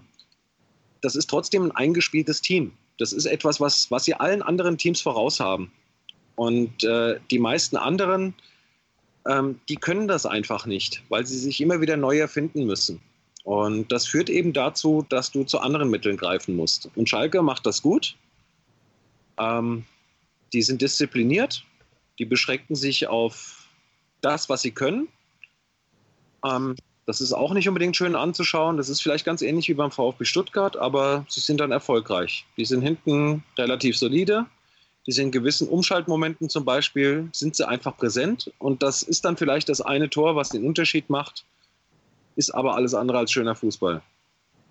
Genau, und das, das, ist schon so generell, was das mir einfach echt aufgefallen ist, dass es wenige Mannschaften einfach versuchen oder das heißt eben nicht die Spieler haben. Das ist mit Sicherheit wirklich ein Problem, dass bei den meisten es immer großes Kommen und Gehen. Und wenn, und ja, ich glaube wirklich ein Problem ist, was, was wir in der Bundesliga haben, was du auch angesprochen hast, wenn du einen guten Spieler hast, dann ist der in der Regel eine Saison bei dir und dann ist der weg, weil dann kommt ähm, das sehr finanzstarke Publikum, das heißt jetzt entweder direkt die Bayern oder halt ähm, irgendwo außerhalb und dann sind die halt auch wieder weg. Und da ist natürlich wirklich schwer, ähm, ja, äh, ein fußballerisch vielleicht wieder interessanteres Niveau ein, einzuführen oder irgendwo zu etablieren. Und wie gesagt, das ist mir aufgefallen, war, war eben auch eine Frage. Ja. Ja, da brauchst du eben Ausnahmetrainer, ich glaube, Julian Nagelsmann ist so einer, der das äh, geschafft hat. Also ich finde jetzt Hoffenheim, das, das tut dem Stuttgarter vielleicht weh, aber das ist ähm, ein Positivbeispiel, ähm, was eine sehr langfristig ausgelegte Transferpolitik angeht, mit entwicklungsfähigen Spielern, da das richtige Auge zu haben, die richtigen Spieler zu nehmen und dann wirklich einen Trainer zu haben, der, ähm, der wirklich eine gewisse Genialität an den Tag legt, sowohl was sein Fachwissen angeht, als auch den, den, den, den individuellen Ansatz, die Spieler besser zu machen. Und das funktioniert. Und die geben auch Spieler ab. Leistungsträger, Sandro Wagner, Firmino, Rudi, Süle und kriegen es trotzdem wieder hin. Ja, das ähm, ist wirklich erstaunlich bei denen, absolut.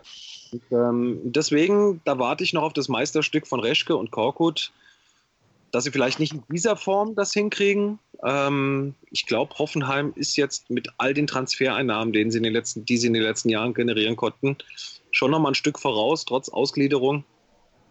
Ähm, aber die haben diesen grundsätzlichen Weg richtig gemacht und ich glaube, die sind vielleicht ein Positivbeispiel dafür. Also die haben Demirbay aus der zweiten Liga geholt, aus Düsseldorf. Die haben Sandro Wagner ähm, von der unterklassigen Erstligamannschaft geholt, Darmstadt 98, ähm, der es später zu den Bayern geschafft hat. Die haben einfach den Blick dafür gehabt, die richtigen Spieler ähm, rauszupicken, ähm, die sowohl direkt weiterhelfen können, ähm, als auch perspektivisch sich noch entwickeln können.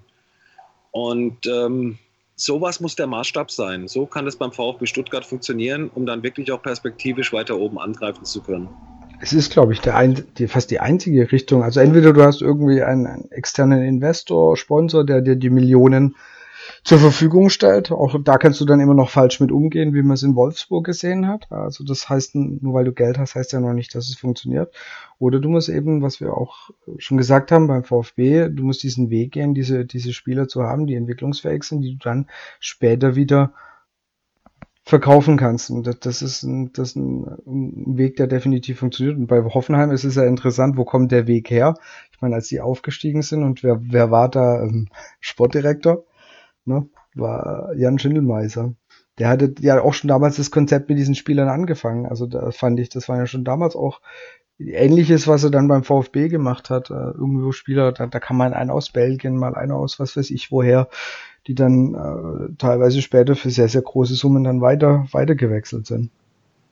Ja, interessanter Punkt, ja. Da schließt sich ja fast der Kreis, ne? Also ja. auch eine Kultur etabliert, ähm, einen Weg vorgegeben, völlig unterschiedliche Baustellen. Du hast quasi den Anführungszeichen Retortenclub aus dem Kraichgau, du hast den Traditionsverein VfB Stuttgart. Letztendlich glaube ich, äh, ist, ist, ist, müssen sie letztendlich denselben Weg verfolgen ähm, in diesem ganzen Geschäft. Und ähm, wenn sie es machen wie Hoffenheim, und ich glaube, sie haben zumindest mal ein ähnliches äh, Anforderungsprofil an Spieler. Ja? Sie werden nicht die ganz großen kriegen, aber sie werden interessante Spieler kriegen können. Ähm, und da hängt alles wirklich individuell von punktuell den Entscheidungen ab, die richtigen Entscheidungen zu treffen.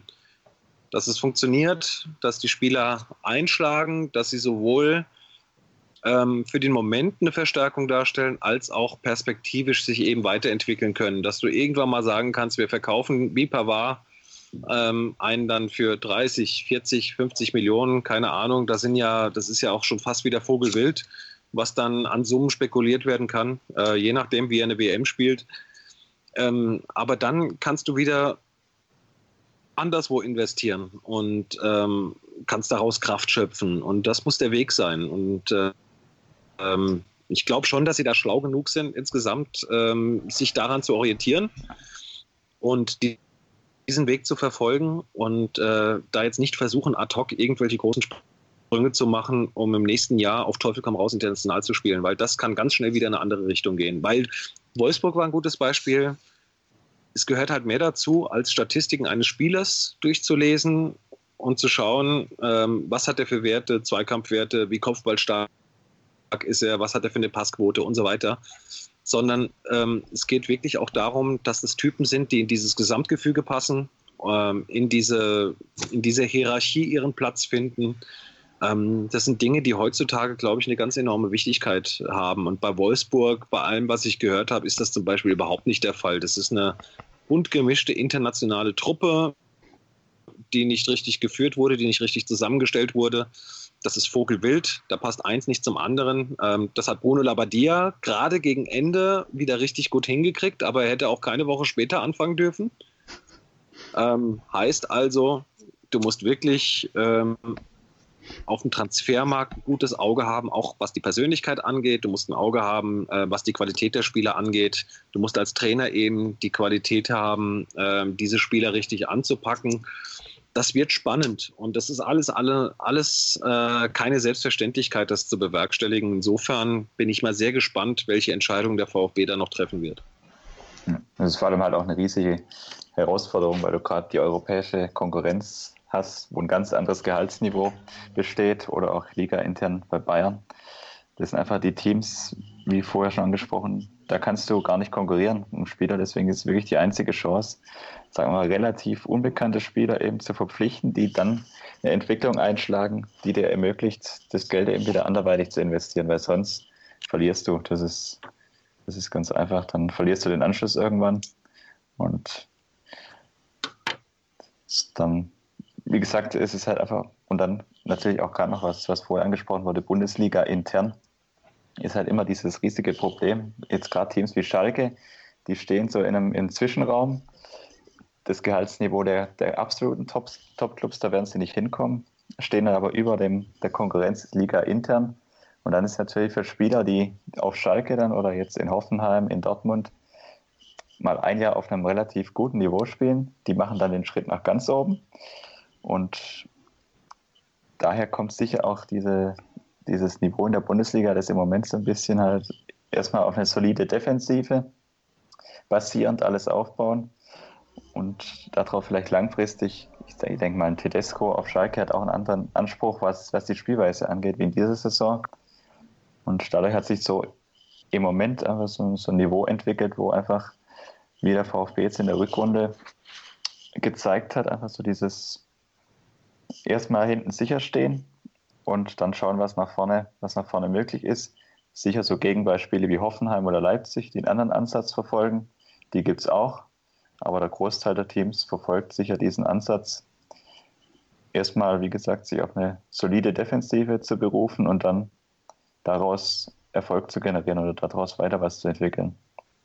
Weil man auch bei Leipzig, so sehr man oft über sie schimpft, dass sie da mit dem Geld um sich schmeißen, es ist letztendlich auch eine Mannschaft, äh, die im Kern zu großen Zeiten, äh, großen Teilen aus der Zweitligamannschaft eben hervorgegangen ist, die perspektivisch aufgebaut wurde, ähm, mit viel Weitblick. Ja, ähm, da haben die schon sehr, sehr gute Arbeit geleistet. Ja, und ähm, insofern vielleicht auch Leipzig ein Positivbeispiel. Die haben im Grunde auch einen relativ soliden Weg verfolgt. Die haben jetzt nicht die Topstars einkaufen können, sondern sie haben Topstars entwickelt.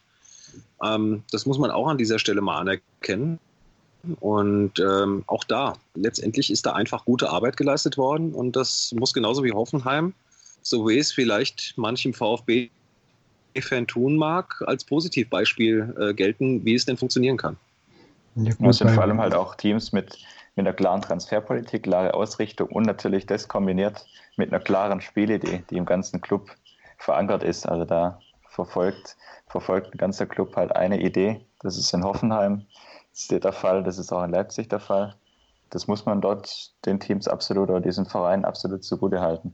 Wobei man hier fairerweise aber auch sagen muss, dass Leipzig natürlich wie, wie, wie groß ja. war das Transferdefizit in den ersten Jahren? In den ersten vier Jahren war irgendwie minus 120 Millionen. Ja, also das stemmt halt kein normaler Verein. Und die haben für Zweitliga-Verhältnisse genauso wie Hoffenheim seinerzeit.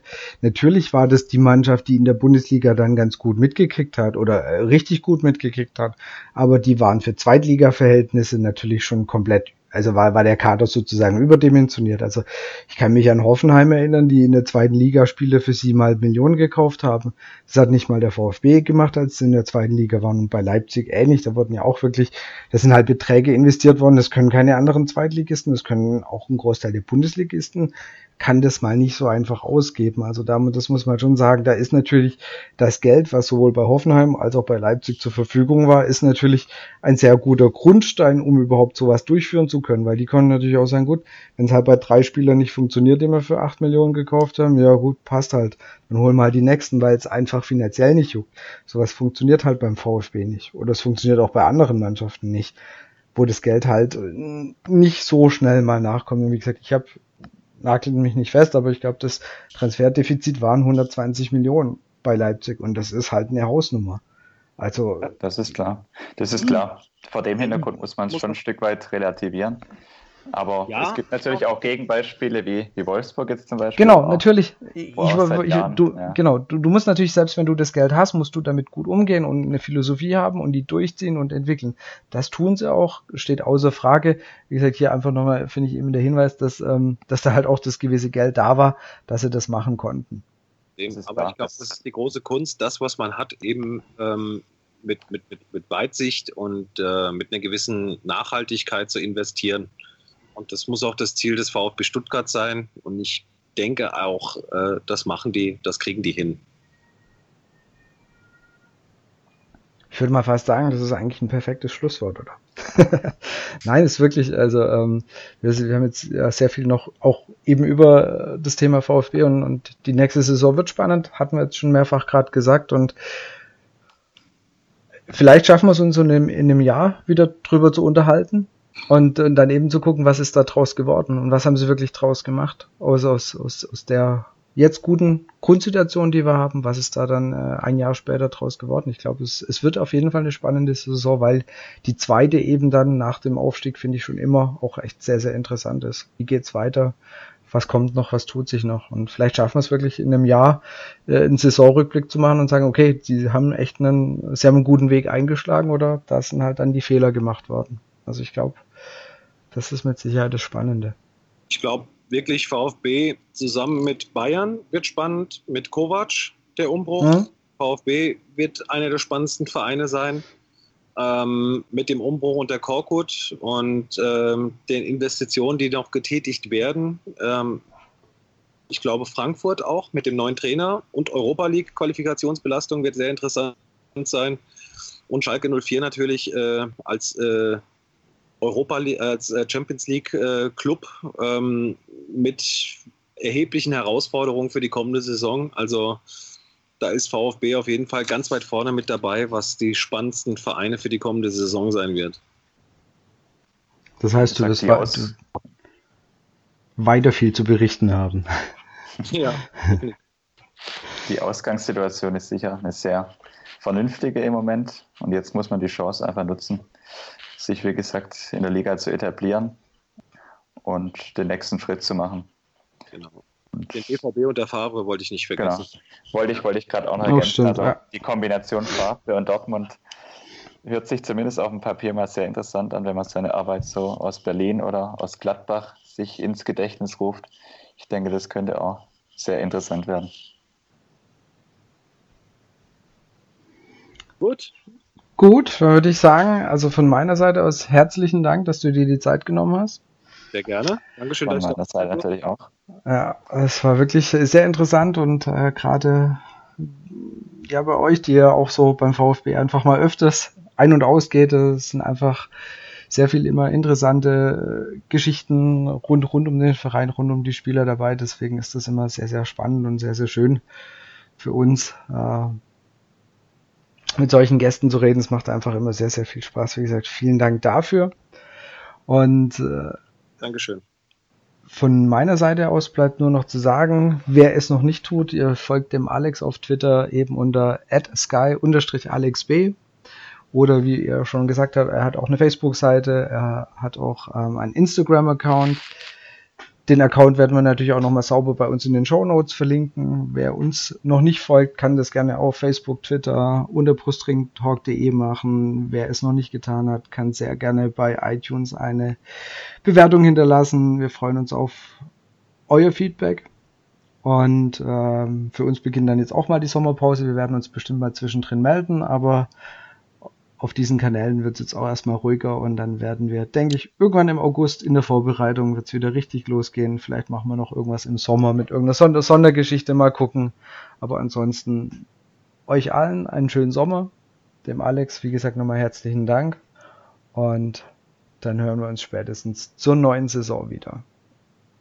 Euch allen schönen Tag, schönen Abend, wann auch immer ihr das anhören werdet. Ciao. Ciao. Macht's gut. Tschüss.